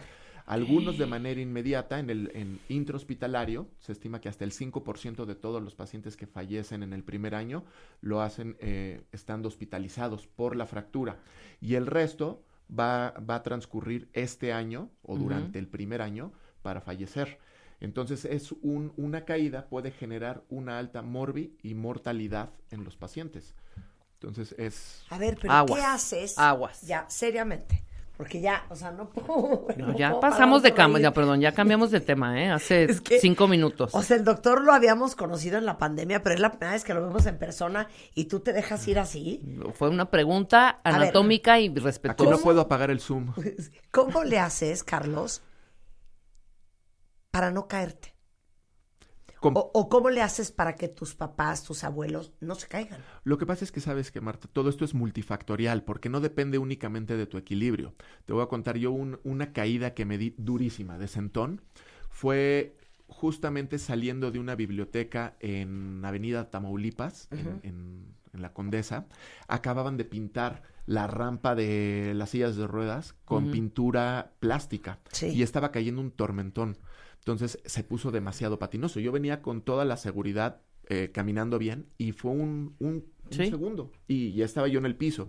Entonces pensar en que tienes que hacer cosas para no caerte es complicado. Ahora bien, en adultos mayores que Sí. sí, ya tienen eh, poca visión, poca audición, el equilibrio ya les empieza a fallar, es bueno que se muevan con algún dispositivo ortopédico, ya sea con un bastón Claro. o con una andadera, Claro. para darles mayor seguridad. Por eso, pero a ver, hacia el futuro. ¿Qué tienes que fortalecer? Fíjate bien mi pregunta. Para evitar cuando seas grande estarte cayendo. Hay que fortalecer mucho la región abdominal y la región lumbar. El punto de equilibrio va o sea, a la cambiar lumbar de no es el que haces así. Eh, harías ahí las abdominales, por ejemplo, para fortalecer el... No, no, no, pero cuando estás acostado así y le haces. Ah, claro. Es, Atrás. ese sí te puede ayudar muchísimo. Y hay unos ejercicios que los terapeutas indican mucho a los pacientes que se llaman ejercicios de Williams y ejercicios de Mackenzie. Incluso los pueden meter en internet, bajan videos y en cinco minutos diarios pueden empezar a fortalecer su, su región lumbar y abdominal. Al fortalecerlo, vamos a ganar mejor un punto de equilibrio y eso va a evitar que tengamos caídas recurrentes. Ahora, si te vas a caer porque traías la chancla mal puesta, porque tu Sí. piso es de mármol y acaban de trapear, pues bueno, ya son cuestiones multifactoriales, cuestiones que a lo mejor ya no dependen de ti. Claro. Pero que sí depende de ti. Si tú estás viendo que eh, vas envejeciendo y empiezas a tener problemas auditivos, problemas de vista, problemas de equilibrio, entonces claro, ahí ya hay que empezar a pensar en, en un dispositivo que te pueda ayudar a evitar caídas. Y eso son las andaderas, es el bastón, también ir con tu eh, médico que se dedique a la audición. Hay Sí. audiólogos que pueden determinar si tú tienes una falla en el equilibrio por cuestión del oído interno o por cuestión del el cerebelo. Entonces, cuando uno ya está perdiendo el equilibrio constantemente, tiene que atenderse con un médico. Bien. A ver, ¿tú ves niños? Yo lo que más veo es niños. Yo me formé como ortopedista eh, y traumatólogo de adultos y posteriormente hice un posgrado en ortopedia pediátrica. Y ahorita ya el, mi target, digámoslo así, el 90% de mi consulta son niños. El otro 10% son los papás o los abuelos de los niños que veo. Entonces Claro. sigo viendo de los dos ramos, pero lo Claro. que más veo son niños. Claro. Bien. Bueno, pero si tenemos un problema, Por supuesto. no nos vas a rechazar. No, claro que no. Solo porque tenemos más de 18. No, claro, estamos en nuestros segundos 25 y seguimos siendo niños. Eso. Exacto. Entonces, no, claro, podemos atender y estamos a, a las órdenes de todos en Grupo Ortomove, en, en el Centro Médico ABC. Ok, eh, del doctor Carlos Vidal Cuentavientes, de verdad es muy reconocido y muy respetado en México. Es ortopedista, es traumatólogo del Instituto Nacional de Rehabilitación y con una alta especialidad en ortopedia pediátrica por el Shriners Hospital for Children, eh, ortomove.com, pero igual está en el Hospital ABC. Estás en Santa Fe, ¿verdad? Estoy en Santa Fe, en el En- consultorio en la Ciudad de 71. México, en la Ciudad de México. Es Carlos-Vidal-Ruiz o en Ortomove, ambos en Instagram. Y les paso el teléfono por si alguien ocupa, 55 1664 7161. 10 55 1664 eh, 7161. Oye, y siempre que uno cae, debería darse una radiografía. No siempre, realmente, ¿qué es lo primero que haces? Ya pasando los 40, tienes una caída y lo primero que haces es pararte a ver si no te rompiste algo. Sí. Si tienes un dolor localizado, pero te permite eh, caminar, pararte, sentarte y eh, los primeros días hacer una vida prácticamente normal, difícilmente tienes algo fracturado. Pero si el dolor es muy puntual y está demasiado exacerbado, no te permite sentarte, no te permite acostarte, ir al baño es un martirio, por supuesto que tienes que ir por una radiografía y ir con el ortopedista. Sen- sensacional. Ahí Es que- está. Es que tengo otra pregunta. No, No, rapidísima. no. ¿Qué es un traumatólogo? Ok. Originalmente la especialidad en México se llamaba ortopedia y traumatología, porque veíamos trauma. Hoy en día ya se engloba únicamente en el término de ortopedia. Entonces, dependerá de la literatura que tú leas. Si tú buscas un traumatólogo en Estados Unidos, es completamente distinto su approach al de un ortopedista. El traumatólogo en Estados Unidos es el que ve lesiones graves, choques, y hay lesiones en vísceras, hay Trauma. lesiones en hueso. Es puro trauma. Y el ortopedista se dedica ya más a la parte ósea y articular. Entonces, pero aquí el concepto, hasta hace unos años, era ortopedia y traumatología. Claro. Bien. Bueno, Ahí está. bien. Bueno, tenía esa duda. Manda La corte. esclarecer. Mándame Carlos, a corte. placer verte. Gracias, Muchas Marta. Gracias, Rebeca. Hombre, y espero contrario. verlas pronto otra vez. Absolutamente. Les dejo todos los datos del doctor Carlos Vidal en, en Twitter, cuentavientes, por si alguien ocupa. Y acuérdense que todos los extraordinarios doctores con que trabajamos están en mi página. En martadebaile.com tenemos un directorio para que si algún día andan buscando un doctor con alguna especialidad, eh, desde la más simple hasta la más complicada. Ahí están todos. Los mejores doctores están en martadebaile.com. 11.32 de la mañana hacemos una pausa. Como no se come de puro like, ¿cómo convertir tus seguidores en clientes? Al regresar en W Radio, no se vayan. Escuchas a Marta de Baile. Al aire solo por W Radio 96.9. Estamos de vuelta.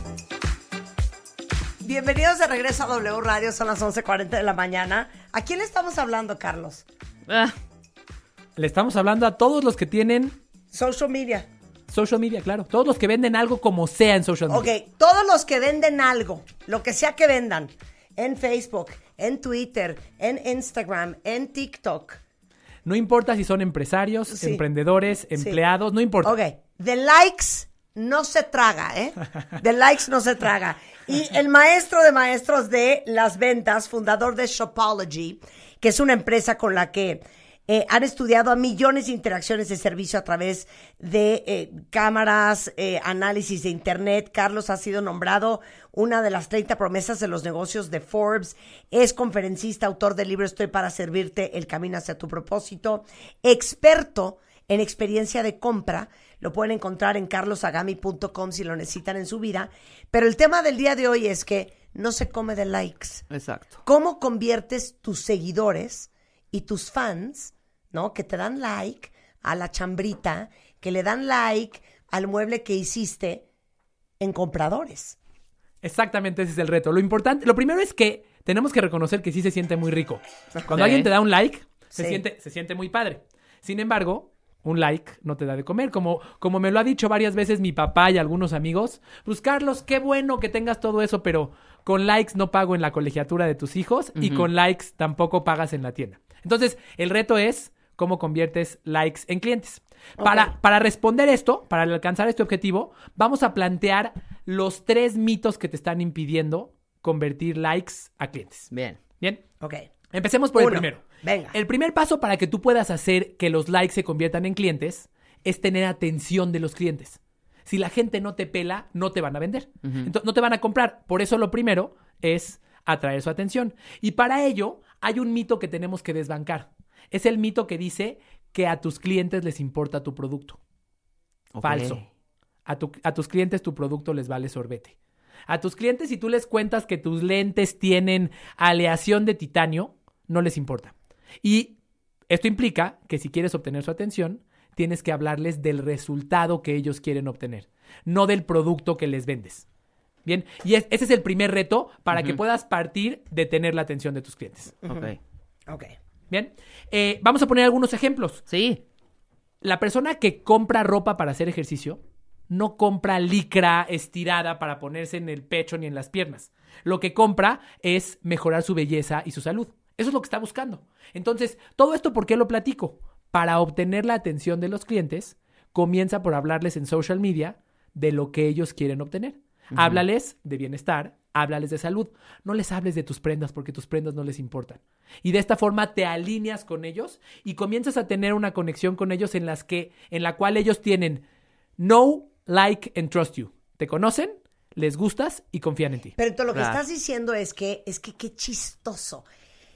Que mucha gente cree que lo importante es hablar del producto. Más bien es hablar de lo que va a ser el producto para ti. Claro. Claro, claro, porque lo que tiene la persona en la mente es el resultado que quiere lograr, no las características del producto. O sea, no colores Oye. rojo, verde, rojo, 100% poliéster, Oye, todas las ahorita tallas. que acabamos no. de lanzar Marta Exacto. de Valley Beauty Tech y que eh, pa- parte de la belleza de esa línea son estos crayones que ves aquí. Sí. Y estos crayones tienen, eh, es como un lip balm, pero también tiene alto pigmento. Entonces, no necesitas un lip balm porque tiene manteca de karité y tiene cera de carnauba y cera de abeja y tiene vitamina E. Todo eso vale. Claro. Lo que las mujeres queremos es que se nos vea la boca de escándalo. Exactamente. Claro, Eso es lo que claro, tienes que claro. vender. Y incluso al final de cuentas lo que queremos es que se nos vea la, bueno, lo que quieren es que se les vea la boca de escándalo Claro. y que les haga sentirse seguras. Claro. Eso es lo que eh, están detrás de esto. Claro. Y si tú te pones a platicarme que el karité y que bla bla bla Sí, bla bla bla, te bla, Ya las les da igual, perdiste. me da igual.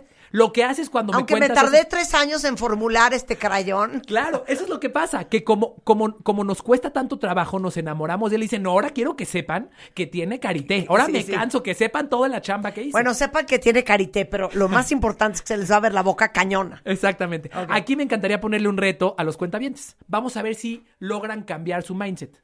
Más allá de decirme qué producto vendes, dime qué resultado buscan tus clientes. Dime qué resultado buscan tus clientes con tu producto. Quien puede identificar eso, puede hablarles de la forma que ellos quieren escuchar. Ok, yo te voy a decir qué resultado quieren mis Venga. clientes, hombres y mujeres, que se pintan la boca.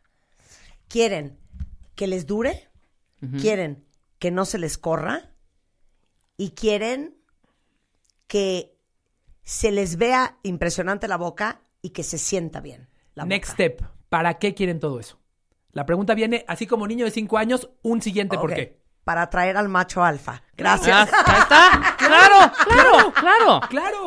Ok, Si- Totalmente si tú en tu válido. comunicación- Si tú en tu comunicación les enseñas eso, Claro. los vas a llamar. ¿Por qué los comerciales de Axe tenían a un gordito que se echaba el, el- el- la cosa esta, el, Sí, el- sí. el spray, y de repente tenía una manada de mujeres que lo, que lo querían porque entendieron cuál era el objetivo de ponerte desodorante? No era oler rico, no era la composición del Ok, desodorante. entonces yo les diría, si ustedes quieren que un hombre o una mujer les vea la boca y diga, Jesús Cristo, me la quiero atascar esta mujer, Ahí está. usen el Draw the Attention Lip Crayon de Marta de Baile Beauty Tech. Es eso. Ya le diste, claro. Y la comunicación de social Ah, ¿o media, ¿Qué opinas de esta boca que posteé hoy? sin duda. ¡Qué Sin duda. boca! Qué boca, sin Porque duda aparte, alguna. perdón, es que es mi obsesión. Claro. Yo ya le dije a mis, a mis hijastros, aquí no me vengan a traer ninguna mujer con labios de alcancía. Exacto. A mí me gustan las mujeres trompudas. De centavo. Y, y la, la boca grande es signo de belleza, por eso todo mundo se le inyecta. Claro. Ahora, hablemos, hablemos de qué debería de hacer Marta de Baile Beauty Tech en, sus, en sus redes sociales. Sí. Lo que deberías de contarme son eh, todos los, los consejos que me puedas dar para atraer al macho alfa. No nada más las características del, del, del crayón. Claro, claro, claro. ¿Me explico? Entonces, Claro. enseñarme una mujer que, a- que, que es, que es irresistible y que tiene a los machos detrás de ella. Claro. O enseñarme consejos de cómo vestirme. Fíjate, Sí. de cómo vestirme, que por cierto puede ser con Marta de Baile by Ivonne Sí. o Ivonne by Marta de Baile, por cierto. Pero enséñame cómo lograr ese objetivo final que es atraer al macho alfa. No me Claro. hables del producto. Exacto. Ese es el primer principio. 100% Con entendido, esto logras entendido. la atención de la audiencia. Claro, y cuando yo hacía los bebé tips y tenía una retaíla de, de clientes que hablaban a ese mercado de las mamás, esa era mi discusión con ellos, que les decía, es que créeme, a la mamá le da un poco idéntico el cuento de si tiene elástico el pañal, si, se, y si, si, si no se va a liquear, si tiene siete capas, si tiene gel en medio. O sea, lo que la mamá quiere saber es que el niño va a estar bien, se va a mover, va a poder gatear a gusto, Claro. va a dormir mejor, por ende va a dormir ella bien. Claro. exactamente. Lo demás da igual. Exactamente, exactamente. Todos aquellos que nos escuchan, cuyos Instagrams están hablando de sus productos, ponen la foto de sus flores, de su manicure. Cámbienlo ahorita, cámbienlo ahorita. Así es. Sí. Claro. Así es. Claro. Comprendan cuál es el objetivo que el cliente quiere y alínense a él. Me Exacto. fascina. Bien. Ok, dos, venga, dos, punto Segundo dos. principio. Creemos que las, que las redes sociales son todo en la estrategia digital. Las redes sociales están en todos lados, billones de usuarios o miles de millones de usuarios están en todo el mundo. Pero quiero darles dos datos que los van a deprimir. Dato número uno, no importa cuántos seguidores tengas en Facebook. Oye, yo tengo 100 mil seguidores, un millón de seguidores. En promedio, solo el 5.2% de ellos verán tus publicaciones. Wow. Wow. Qué tristísimo. Y en Instagram, en promedio, el 1% de tus seguidores van a interactuar con tus publicaciones. Entonces, la realidad es que el hecho de que tengas social media no te garantiza nada, aunque tengas muchísimos seguidores. Se pierde la mayor parte de la gente que está, que está viendo tus publicaciones, o más bien la mayor parte de la gente ni siquiera las ve. Y la respuesta es muy simple. Lo que busca Facebook, Instagram y todas las redes sociales es ganar dinero. ¿Cómo le hago? ¿Quieres que tus publicaciones lleguen a más personas? Págame. Págame. Claro, Claro. págame. Y, cada vez, cada vez, como, como la demanda de, de publicidad es mayor, cada vez costará más caro. Entonces, las redes sociales no son todo.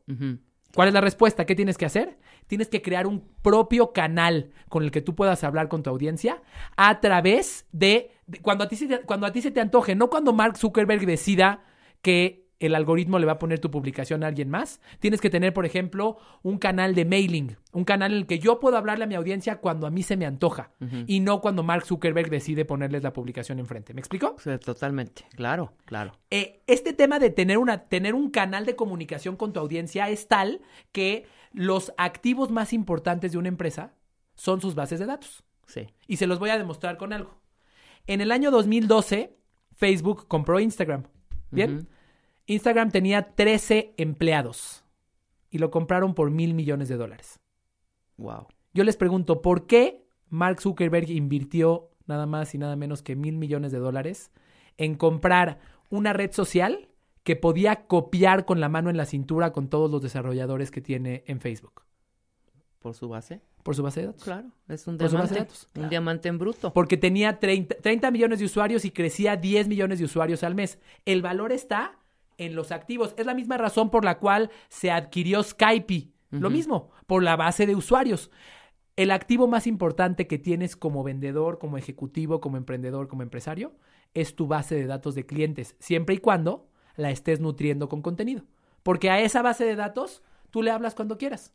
No dependes de que Facebook Exacto. les ponga la publicación enfrente. ¿Me explico? De acuerdo, 100%, totalmente. clarísimo y entendido. El, Claro. el que haga esto, el que construye una base de datos, tiene la posibilidad de hablarle a su audiencia, Claro. tiene la posibilidad de ofrecerle sus productos, tiene la posibilidad de no tener competencia en cuanto a su atención. Claro, pero, pero te digo una cosa, por sobre todas las cosas, y, y esa es una de las razones por las cuales creamos themdshop.com, que ahí es donde van a poder comprar todas las cosas que hagamos juntos. Mis maquillajes, mi ropa, mis shampoos, los lentes que ahí vienen, y es más, no se los había dicho, pero ahí vienen y se van a morir.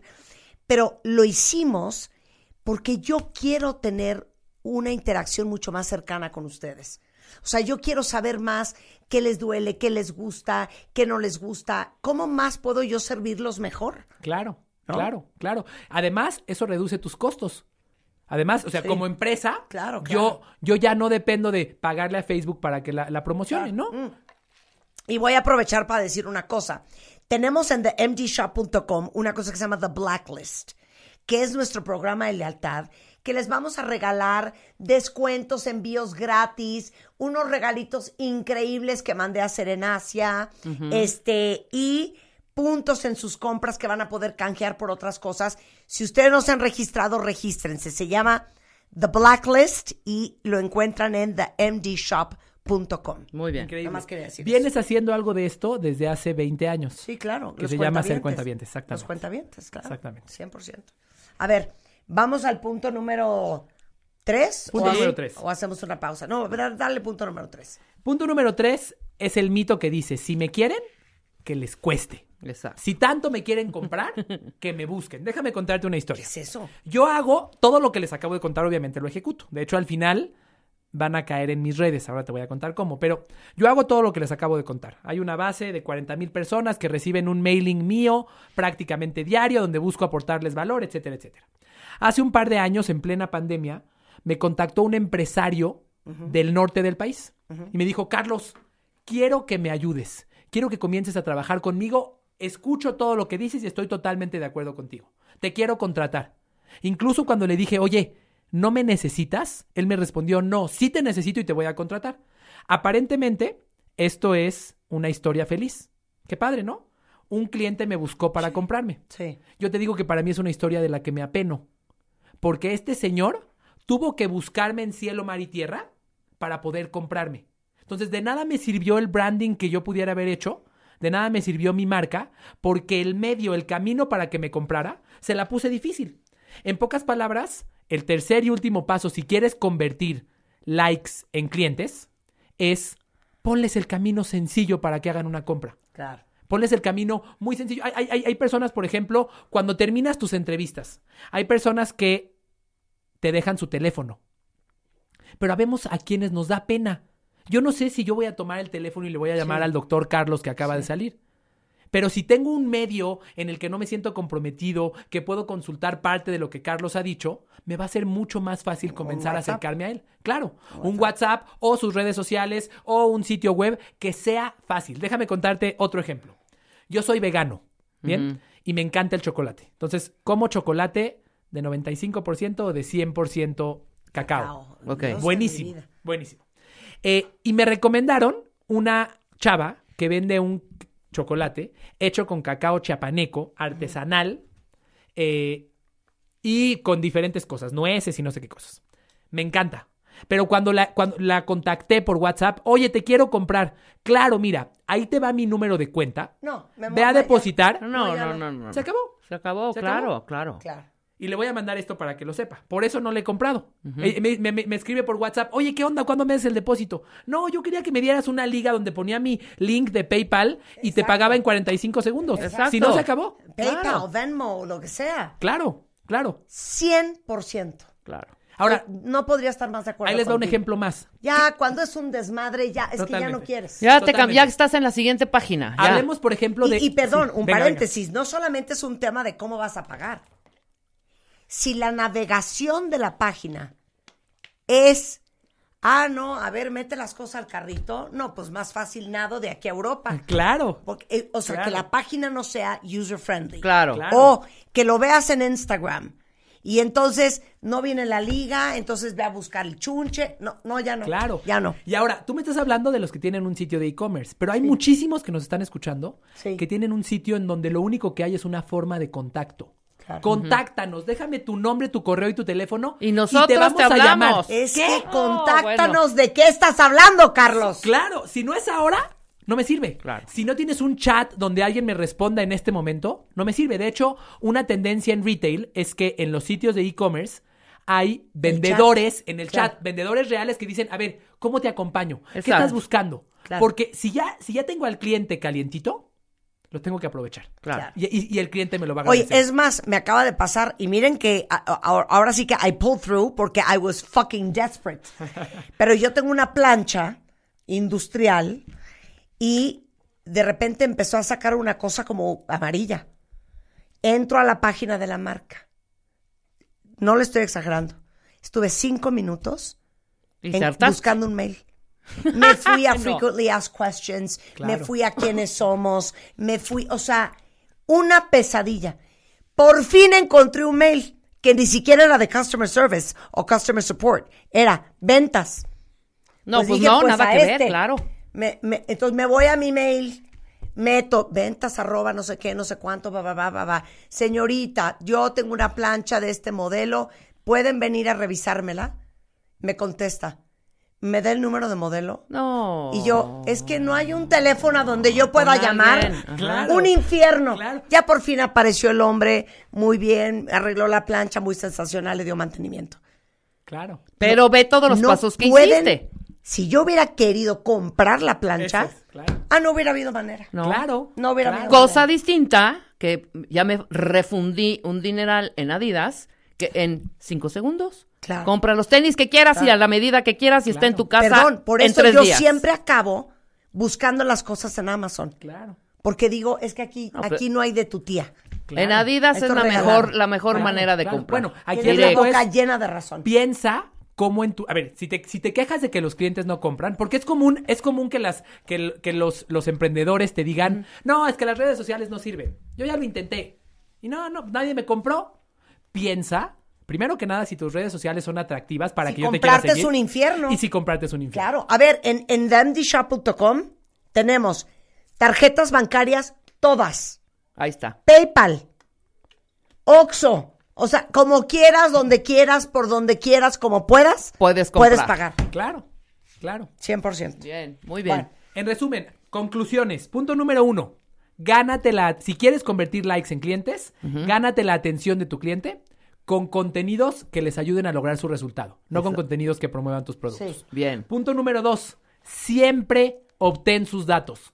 No trates de venderles a través de las redes sociales nada más. Obtén sus datos y crea tu propio canal de comunicación con él. Bien. Y punto número tres. Pónselas fácil para que te compren. Eso. Punto número cuatro, contraten a este hombre. Exacto. Para que les dé que una asesoría. Déjenme, déjenme decirles además que siguiendo todo lo que les acabo de contar, hay una alegría para los cuentavientes. Ya saben qué hay detrás de esta alegría. Ahora ya les conté eh, mi, mi- mi estrategia. Si entran a carlosagami.com diagonal Marta, van a encontrar un documento de 29 consejos para convertir likes en clientes, que es totalmente gratis, a cambio de su correo electrónico. Y cuando me den su correo electrónico van a recibir consejos, no ventas, consejos cuatro, cinco o seis veces por semana para mejorar este resultado. Exactamente lo mismo que los invito a hacer Claro. es lo que ustedes van a vivir. carlosagami.com, diagonal Marta, Correcto. ahí les va a dar consejos, Para convertir likes en clientes. claro, pero te pueden contratar. Claro, para también. asesorarlos. Claro. ¿Dónde te encuentran? Me encuentran en todas las redes sociales, Carlos Agami. Agami es A-G-A-M-I latina. En mi sitio web, carlosagami.com. Y tengo que decir algo. Muy bien. Como eres paisano, las ventas están en tu sangre. Exactamente. Por eso eres mi amigo. Exactamente. Porque yo no soy paisana y necesito aprender de ti. Exactamente. Muy bien. Muy bien, Carlos. Un placer tenerte acá. Hacemos una pausa, regresamos. Tere Díaz. ¿Madres culposas o amorosas? ¿Cómo eres tú? Dos, las dos, Las dos. pero totalmente. Las dos, 100%. Bueno, después del corte. Vamos, ya venimos. Escucha todos nuestros playlists y contenidos en Spotify. Búscanos como Marta de Baile. Marta de Baile 2022. Estamos de regreso y estamos donde estés. Estamos de regreso en W Radio, son las 12.10 de la tarde. Tere Díaz es en the house. ¿Cómo estás?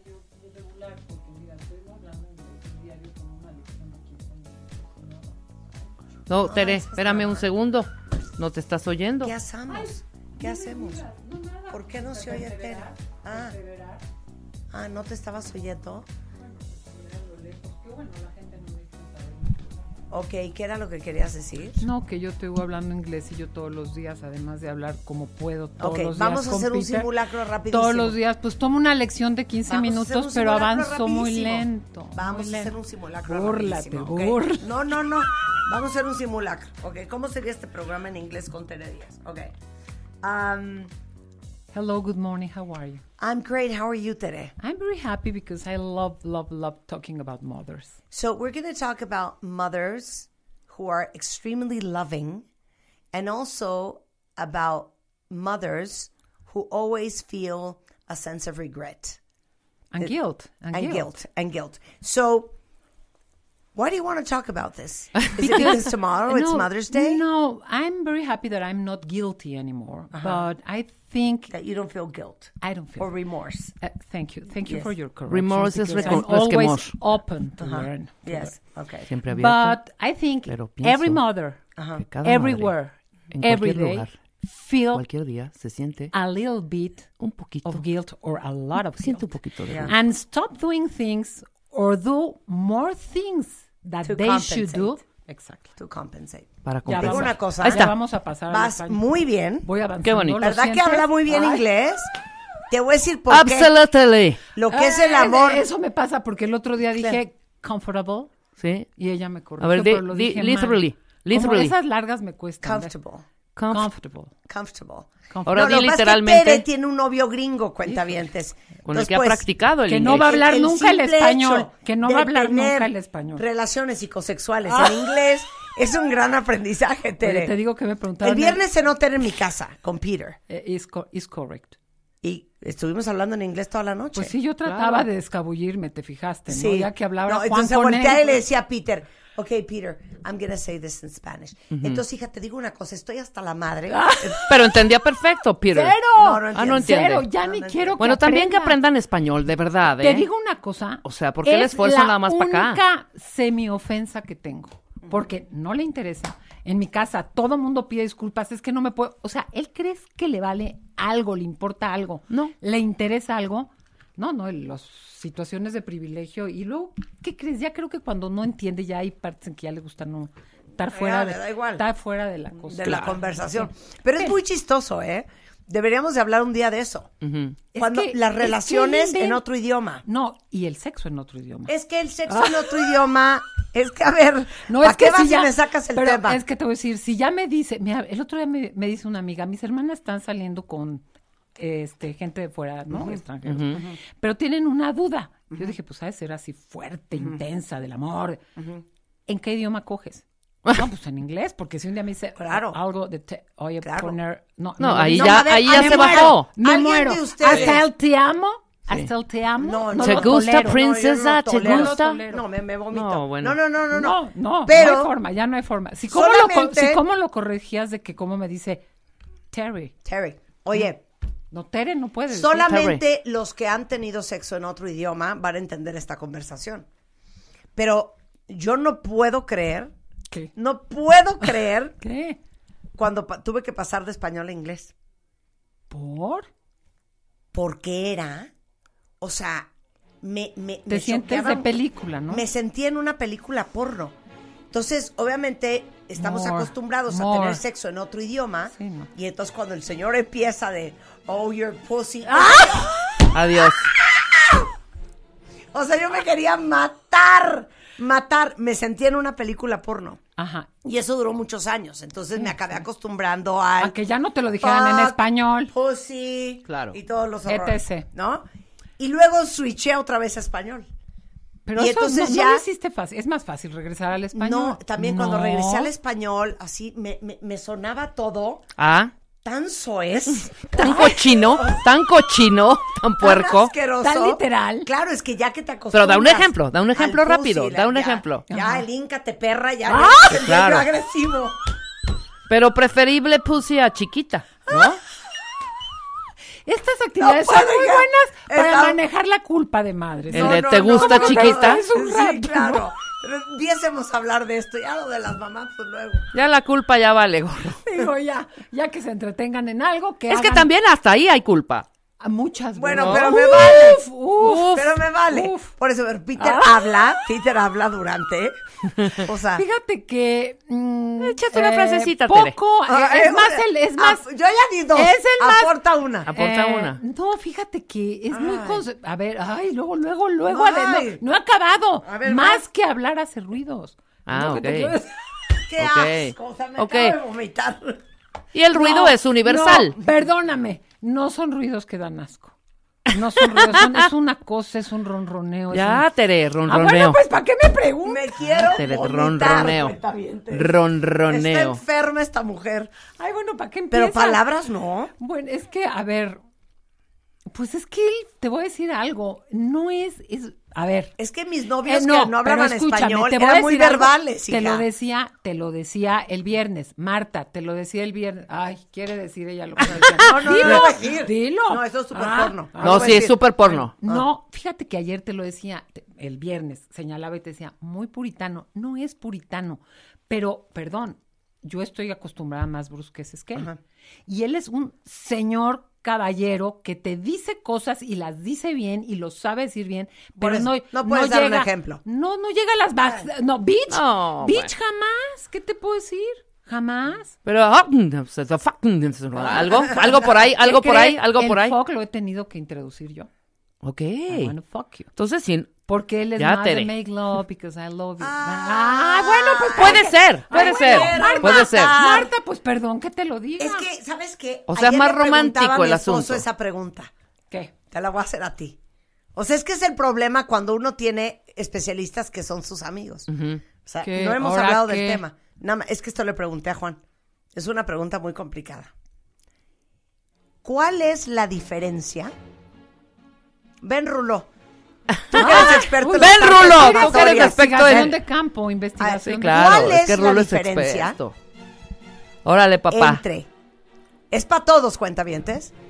Entre hacer el amor y coger. Ay. Yo te la. Sí, el- la opinión de un hombre es importante ver, aquí. ¿cuál es? ¿Hay una diferencia? Sí. Ok, ¿cuál Quítate es? la... Es el sentimiento. ¿Cómo? ¿Qué? ¿Cómo? Sí, sí, sí, es Ya, Rulo, no seas mí, payaso. No para mí coger... No, no, no, no, no. O sea, cambia, no es que cero sentimiento y mucho sentimiento. No, no, no. Es como... Está, está difícil explicar el amor, Ajá. pero con tu pareja hay amor Ajá. y con lo otro es como un afecto, como un deseo. Desacuerdo, No ¿eh? estoy de acuerdo. Estoy No. en yo tampoco estoy de acuerdo. Se puede No, no, no, querer, por ahí. Porque se eres un puede, puberto imberbe imbécil. Eso Exacto, no es. no es se por puede ahí. querer y coger. Vas. Se puede querer y Vas. coger. Absolutamente. Hay una brusquedad, hay una cosa de soltarte, hay una cosa de menos cuidado al otro en el no de descuido, pero es dejarte arrastrar. Es que estamos hablando de pasión, por una que- cierta claro, pasión, es pasión. brusquez, eh, Como sí, Tiger, sí, claro, por supuesto.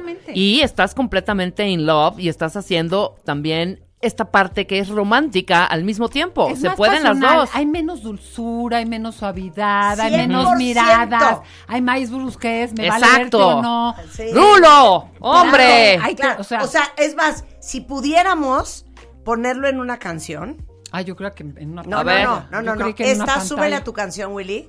Esto sería hacer el amor. Ajá. Ay, totalmente. Sí, sí, sí. claro.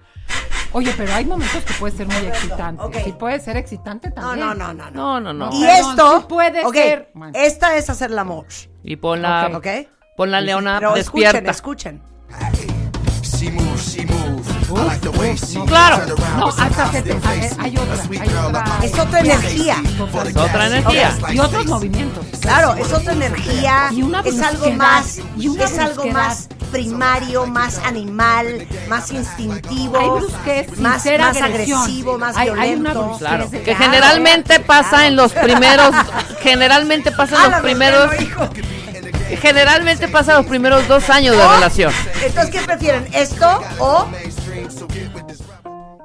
No, me moví. Pero es que ese es previo. no, ¿cómo Este puede ser un previo, No, no, un ni previo. en el previo, ¿eh? Se Igual estás, Ella en el previo se duerme. pero ni siquiera igual una tranquilita, pero más lounchera, eres más chill. No, no, no, cero, cero, cero, absolutamente, o sea. Está chiquita. Ay, no. No, no, no, cero. Qué horror. No. Bueno, ya. Niñas, ya, ¿no? O sea, todo empezó porque hablo mal inglés. O sea, quieren neta hablar de las mamás cuando estamos en este tema tan, Tan álgido. Es que te voy a decir, si Es hago... que siento que esto es más taquillero. No. Bueno, totalmente. Pero ahí vamos. Pero hay mucha Pero mandemos a corte gentilmente, Marta. Manda a corte gentilmente y ya regresamos con la culpa. O con lo que quieran, a mí me da... gusto. Pues, ¿sigue- ¿Quieres seguir cooperando con Tere? Pero pues, seguimos cooperando. Pero después del corte. Esa es la idea. Pon Willy. Oh, sí. Ah,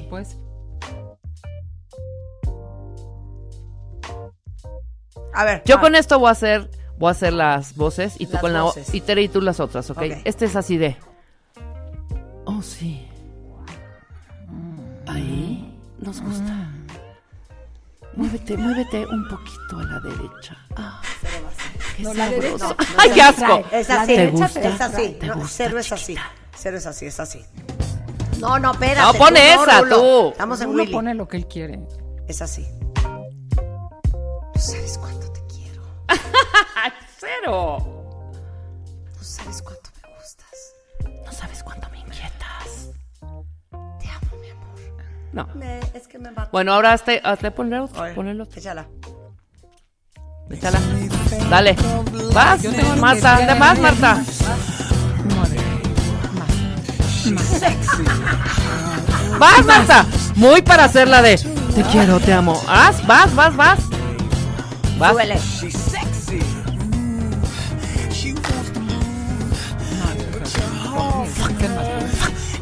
Ahí. Ahí. Ahí. Ahí qué, Tere. Se para de hombre. Ahí te, ahí qué, hombre. Ahí voy, hombre. no Ahí voy, presiones. no presiones, estoy nervioso. Te estás moviendo demasiado, Tere. ¿Alguien alguna vez les ha dicho? Ahora la otra, ahora la ¿Qué? tranquila. ¿Qué? ¿Les ha dicho qué? Es que te ves tan guapo, eh. Te Ah. quiero, te quiero tanto. Vanidades. Ay, no. No, no, no, no. Ponme la otra. Ponla fuerte.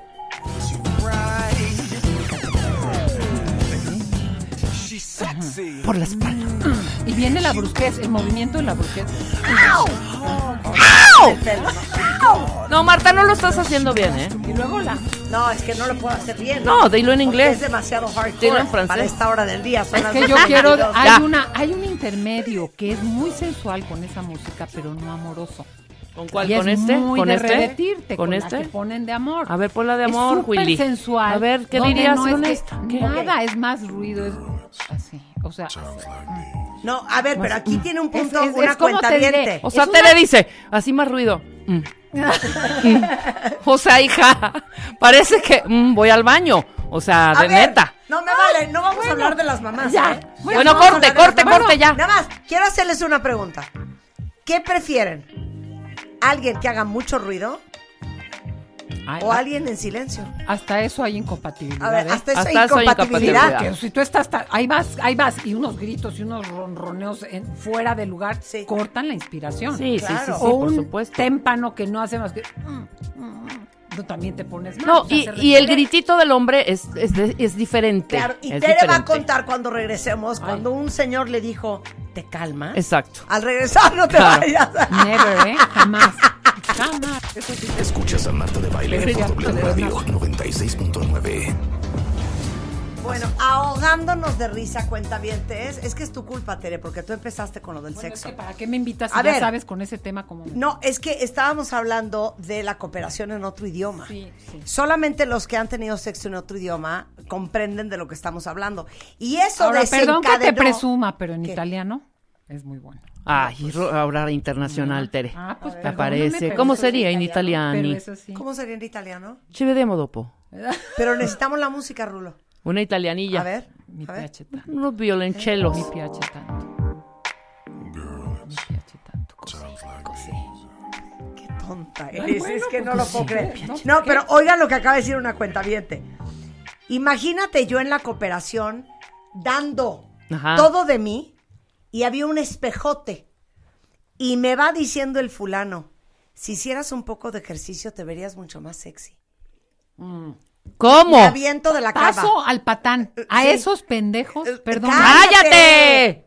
Ay, es que esas patanadas te cortan para siempre. No, claro, por supuesto. La, la- la toda. Por supuesto. Necesitamos música de inspiración. A ver, dicen aquí eh, que, que hay que hacer la pregunta como Chabelo. ¿Quieres ruido o silencio, cuate? Porque la pregunta era... Silencio, Oye, pero no lo Exacto. controlas. A ver, no vuélvelo a hacer, vuélvelo a hacer. ¿Quieres ruido o silencio, cuate? Exacto. Así, no, bueno. Exacto. A ver, la pregunta era, a ver, ¿qué prefieren? ¿Ruido o silencio? Ruido, mil veces. Yo también No, ruido. Totalmente. Yo también ruido, pero te voy a decir, hay una Pero parte- depende del ruido. O sea, Y depende de como si estuvieran estás, matando a unas gallinas, ¿Y no. ¿Dónde estás? A ver, depende de pon dónde nuestra estás. canción de Nerd y Rebeca va a hacer el ruido desafortunado. El ruido desafortunado sería este. O sea,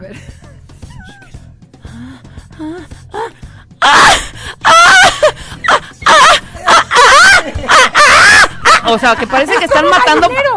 Es como un gallinero. O sea, no, no, no. No, hija. No, no, no. No, ahora tú haz la sensual. Haz el. Tú, Marta, haz el ruido que debe de ser. ¿Cómo será el ruido que debe de O sea, no el.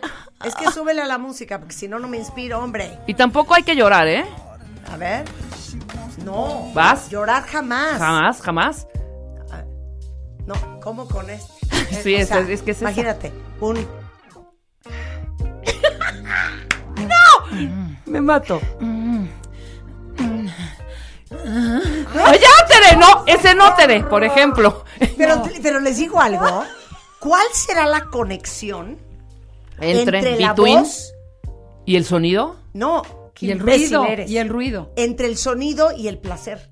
Es que Ah, por claro, eso claro. ¿Por qué tienes que pujar? no me dejan Y hablar. jadear. Es que no me dejan A ver, hablar. a ver. Sí, es que Eso no es que que hablar, ¿eh? planeas. No es que planeas. Se te sale. Es que el ruido acompaña lo que sientes. Por eso. ¿Tú crees que ¿Pero no- por no- qué? no se nota No cuando estás alguien entendiendo no mi está pregunta. sintiendo? ¿Cuál es la conexión Bueno, entre el cerebro, cuando comes, Marta. la voz y el placer? Ajá. Hay una. y- Ajá. Y la que jadeada. acabas pujando. Y la personalidad, ¿eh? Y llorando. Hay personalidades. Y acabas llorando. No, es que no están entendiendo. No, ya estoy entendiendo. Es La- que de Sí verdad. te entiendo. A ver. Placer, Parecen cerebro. las dos. Placer, cerebro. Está y nerviosa, ruido. Marta. Por eso. Placer, cerebro y ruido. ¿Cuál es la conexión entre el placer y el- la necesidad de hacer un sonido?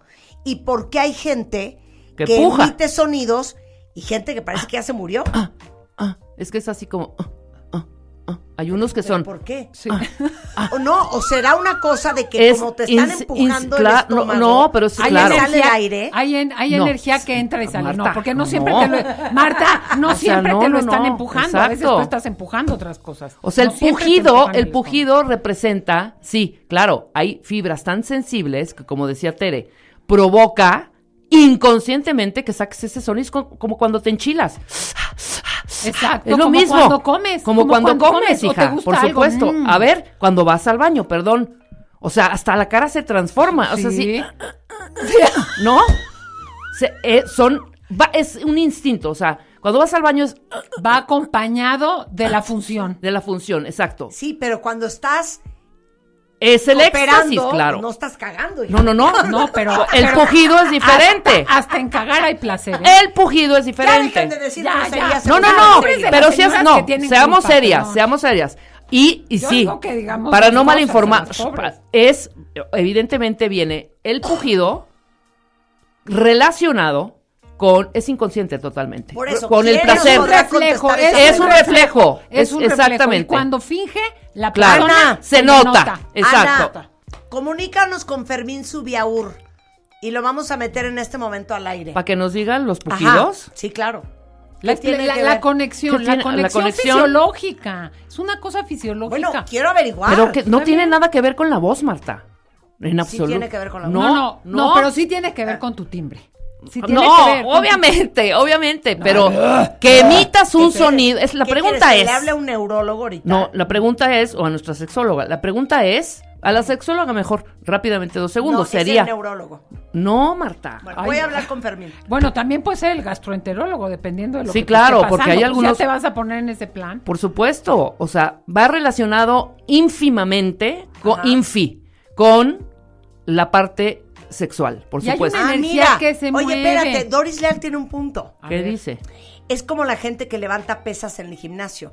Hay quien no hace ruido, yo no hago ruido. Y hay quien parece que está pariendo.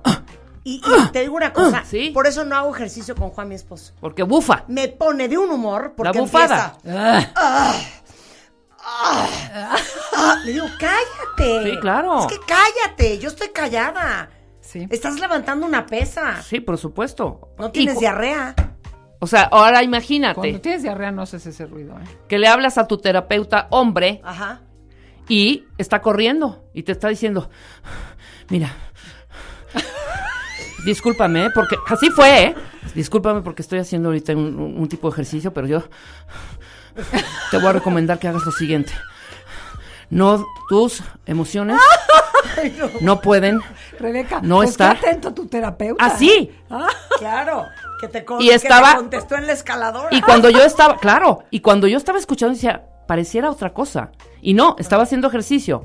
Y estaba jadeando. Sí, ¿No? pero ¿cómo pero, se parece? eh, claro, pero en ¿Cómo ese momento él estaba haciendo ejercicio y era esta, lo que dijimos, Sí. es este sonido que es natural, Ajá. pero con un cierto placer que no vez. es el sexual. Otra vez, dame el totalmente. sonido agradable, el ruido Totalmente. agradable en una noche de pasión. Híjole.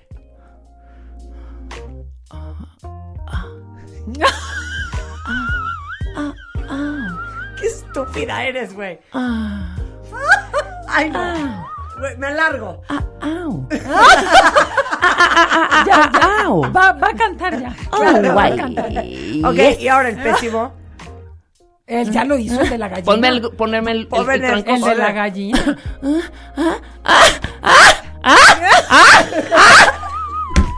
Espérense, eso es No, importante. no, no, no. Nadie se ha metido, todo mundo ha pisado un motel. La neta. Rebeca, eso iba a Y son decir, unos ruidos que tú dices, güey, nunca se han puesto, es lo mejor. Ah, sí. Te pones a oír yo- los yo- ruidos, yo claro. hasta así. ¿Ya? ¿Qué está pasando? Te pones a oír los ruidos del pi- de la de al lado, del de arriba, del Una- del medio. Un Pero entretenimiento que no puede ser. Pero a ver, con esta canción házmelo. ¿Cuál? Házmelo. Vas, Rulo. Ponme la canción. La de tan, tac. ¡Hombre! A ver.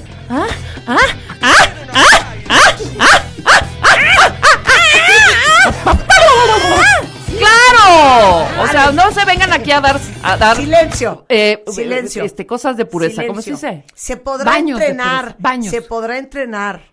Yo creo que es Sonidos difícil. más agradables. Yo creo que es difícil. A ver, pon a Yo Fermín, creo que ya no está. hay mucho control, Marta. A no ver. hay mucho control. Ese es el tema. A ver, Marta, ahí está No Fermín. hay mucho control. Ya está en la línea. Ahí está Fermín. ¿Ya lo Ya tienen? tengo a Fermín. Fermín. Fermín. Fermín ¿Cómo estás? Hijo, perdón que te hablemos así de última hora. Así de bote pronto. A ver, es que tengo una duda y no sé si es contigo. ¿Ok? A ver, ¿qué onda? Ok, Fermín Subiaur es otorrino, laringólogo, este, ¿qué más, Fermín? Soy otorrino laringólogo especialista en cuerdas vocales. Ahí Exacto, está, ahí ahí está. ahí No está. tiene Ah, nada- bueno, no ah, tiene bueno. nada que ver. Ok, cállense, voy Conex- a preguntarle. conexión no hay. Cállate ya, voy a preguntar al doctor. A ver. Fermín, una pregunta. Estamos en este momento, no sé en qué momento acabamos hablando de sexo al aire. Sí. Y acabamos hablando, todo empezó porque empezamos a discutir que de repente tener sexo en un idioma que no es el tuyo, pues tiene su grado de, de acostumbrarse y es complejo. Eso derivó, eso derivó En los sonidos. en los sonidos y le preguntamos a la audiencia que qué prefieren. si gente que durante el amor hace ruido o gente más silenciosa. Exacto. ¿Ok? Es correcto. Lo cual nos llevó a la siguiente pregunta para ti. Yo dije al aire, ¿cuál será la correlación entre el placer y el sonido que mucha gente tiene la necesidad de pujar o emitir sonidos Ronronear. o, o ronronear cuando siente placer? ¿Hay alguna explicación? No es otorrino. Pues mira, aquí- lógica. Cállate. Qué interesante pregunta Gracias. me hacen. gracias. este, Gracias. totalmente Gracias. inesperada, por cierto. Gracias. Pero, Gracias. pero, Pero, Pero yo te diría, eso es lo que se me ocurre. No hay nada científico que yo sepa, lo te prometo que lo puedo investigar, Ajá. pero lo que a mí me suena muy lógico es que como animales, somos animales, claro. y, y todo nuestro sentir y sentimiento tiene que ser expresado de diferentes maneras. Y nuestra, nuestro sentir y nuestro pensar, nuestra mejor manera de- de expresarlo siempre es a través de la voz humana. Ahora, si eso es placer, si es enojo, si es tristeza, la voz es una manera que te permite sacar esa energía o lo que estás sintiendo y poder expresarlo como complementar esa expresión de manera más completa. Entonces, lo mismo un deportista que, eh, un tenista que le pega la pelota y puja, a lo mismo que una persona que está levantando pesas y saca voz, el hacer un esfuerzo físico que además va ligado a una cosa emocional tan intensa como tener sexo, pues la voz hace que eso sea una expresión adicional a ese sentimiento. O sea que es lógico y natural y además me parece que complementa perfectamente bien el acto sexual hacerlo. No es una cosa, digamos, natural que tenemos ya dentro de nosotros. ok, ¿saben qué? Es que te digo una cosa, pídanme una disculpa. Pídanme una disculpa. Acabo de encontrar un artículo Ah. de Lorraine McCune que ha estado estudiando en la Universidad de Rutgers The Grunt, ¿ok? Y dice que el grunt, El o sea, gruñido. el gruñido, es una respuesta eh, fisiológica ¿qué dije? del esfuerzo, ¿ok? Ah, Y ocurre cuando el cuerpo necesita más oxígeno. O sea, Ah, que cuando el cuerpo está bajo condiciones de gran demanda metabólica, donde se activan los músculos intercostales para mantener la inflación de los pulmones, automáticamente se activan los reflejos de contracción de los músculos de la laringe. Gracias. Ok, ¿bajo qué circunstancia? ¿Bajo qué Y contexto? entonces, esto pues crea, el sexo sí lo crea. no, esto crea un sistema que está bajo presión que básicamente expande o estira eh, la expiración eh, del, del- aire eh, y obviamente maximiza la oxigenación de la sangre. Que Por aparte eso- se va a ciertos lugares. Claro, por eso hacemos ruido. ¿Sabes qué? ¿Me haces la es- investigación bien, Fermín? Es respiración. Es el aire. Pero tiene, tiene no. que ver con el placer. No, pero ve lo que dice Macun. Los jugadores de tenis muchas veces hacen Claro. Ajá. cuando le pegan a la pelota con la raqueta, este, porque están tratando de sacar la mayor cantidad de energía, incluyendo su vocalización. Dije la palabra energía, pero no me hiciste Bueno, caso. ok. Claro, ¿Puedes pero yo quiero saber en el sexo. investigación, Fermín? Sí. Ok, gracias. Oye, Ok, pero gracias. ¿sabes qué? ¿Qué? Eso está, está bien interesante y tiene, y tiene que ver con esta cosa que se llama valsalva. La valsalva es justamente cuando los músculos de tu laringe se contraen cuando quieres pujar o tener más energía, se contraen los músculos de la laringe y, y generas fuerza y a veces pujido. Entonces, está bien interesante. Yo les prometo que investigo más y les aviso cualquier otra cosa que investigue, pero está bien interesante. Claro, Perfecto. súper Escri- interesante. escríbeme a mí, a Rebeca Mangas, Órale. Fe- Va. Fermín. Órale. Pero aparte, eh, gracias, te queremos, Fermín. Oye, y aparte les voy a decir una cosa que también estoy leyendo aquí. El sonido, y por eso a la gente Y por ende. no le gusta eh, el silencio, el sonido también representa el nivel de intensidad de la excitación. Totalmente. Y es un poco pues una brújula, una guía De cómo para la vamos, persona con quien de estás. cómo vamos. Imagínate una tabla. Pero agrego algo, fíjate, vas. hablando de la respiración. Yo creo que cuando uno hace a la fuerza, ¿ah? necesitas, sacas, sacas energía. Lo que y dice- lo que dice el artículo. Oxigenarte, o sea, haces, ¿ah? Y luego subes, claro, o sea, ah, No, porque aparte de repente sostienes el aire, claro. ¿no? Ajá, y por ajá. eso también el... Que lo sueltas. Pero agrego Claro. algo, como la sangre, cuando uno está en esas malabar, en esos malabares, se concentra en ciertos lugares, que son los genitales, yo creo que ahí afecta a la, a la oxigenación también, porque necesitas un ritmo distinto de oxigenación para que las funciones continúen. En fin, muy interesante. No, súper interesante. La verdad es que acabamos... Muy digo, interesante. empezamos carcajeándonos, pero está súper No, no, es muy interesante porque tiene un sentido y no nada más es de, ay, hazle diferente, no hagas así. También tiene que ver con la, la forma Mira. en que estás sintiendo. Nino, aquí están agregando los cuentavientes, dice que acaba de encontrar un artículo que dice que el sonido en el acto sexual aumenta la excitación y aumenta la calidad del esperma, así como la tasa de fecundación. Es que les digo, mi pregunta Bueno, es que era la muy potencia, interesante. es que la potencia debe ser distinto si haces que si haces. Claro, claro. claro. Vámonos, vámonos. No, no, voy a hacer esta investigación a profundidad y, y lo vamos, vamos a hacer un programa de esto. Porque ya saben que yo tengo un podcast que se llama La Vida Explicada en Muy Spotify, bonito, muy que explica mucho la historia del amor y, y justamente es de estas curiosidades que nos encanta entender. Bueno, pues otro día hablamos. Otro A ver, día Tere. hablamos de la culpa y las que no Curso oyeron. rápido. Y las que no oyeron el miércoles tenemos cómo no ser una madre perfecta y cómo trabajar la culpa, pero ser una buena madre. Entonces te metes a teredias.com, cursos online, cursos en vivo y te inscribes. Porque ahí vas a encontrar todas las respuestas que no dijimos hoy. Bueno, te queremos, Tere, te queremos. Las quiero. En Twitter es te dicen, teredias.com. Tiene todo un grupo de terapeutas en terapia de la montaña. Eh, búsquenla, teredias.com, está toda la información. Hay un especialista para ti. Exacto. Para todos los que tienen algún negocio y les urge llegar a más puntos del país, tienen que escuchar esto que les va a dar mucha la paz. Cuando envíen algo, siempre es súper importante pues tener la certeza de que el cliente va a recibir lo que compró en las mejores condiciones, que no va a llegar roto, dañado. Y eso les ayuda a que se queden con una buena impresión y que sea un extraordinario customer experience. Si ustedes quieren enviar algún producto a nivel nacional, quiero contarles que pueden ir a alguno de los más de 500 centros de envío de FedEx. Tienen todo en el país eh, para realizar sus envíos con el 15% de descuento ahorita. Además de que el personal les enseña a mantener sus productos sanos, salvos, con el mejor material de protección para empaquetar. Entonces, si les surge saber más sobre esta increíble oferta de FedEx, entren a fedex.com y visiten el centro más cercano de envío de Ahí está. FedEx. Eh, increíble, pero ¿saben ustedes cuántas mujeres cirujanas hay por millón de habitantes en los países en vías de desarrollo? Solamente tres.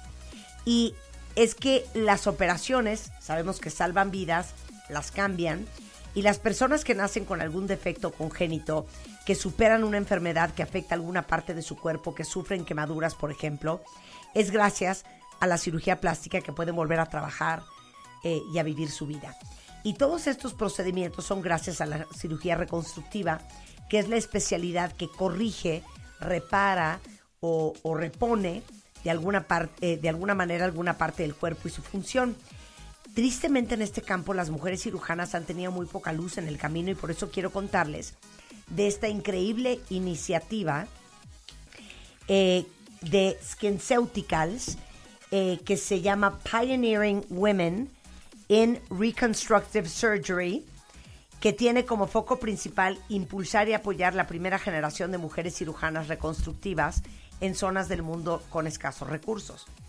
Para lograrlo, eh, SkinCeuticals y Research International se aliaron y van a donar un dólar por cada CE, Ferulic eh, y Advanced Scar Control vendido. Con esto ayudarán a muchísimas mujeres que tienen el sueño de ser cirujanas y cambiar la vida de quienes más las necesitan. Y si quieren saber más de esta maravillosa iniciativa, entren a SkinCeuticals, que aparte es una marca espectacular, .com.mx y ayudan a empoderar y cambiar el panorama de las mujeres cirujanas del mundo. Con esto nos vamos, cuentavientes, pero no se vayan ustedes, tenemos mucho más el resto del día en W Radio. Ahí viene Carlos Loret, tenemos la corneta, tenemos deportes, tenemos el hueso, tenemos Ale Franco y por supuesto nosotros estamos de regreso mañana en punto de las 10 de la mañana. El resto del día nos vemos en redes sociales.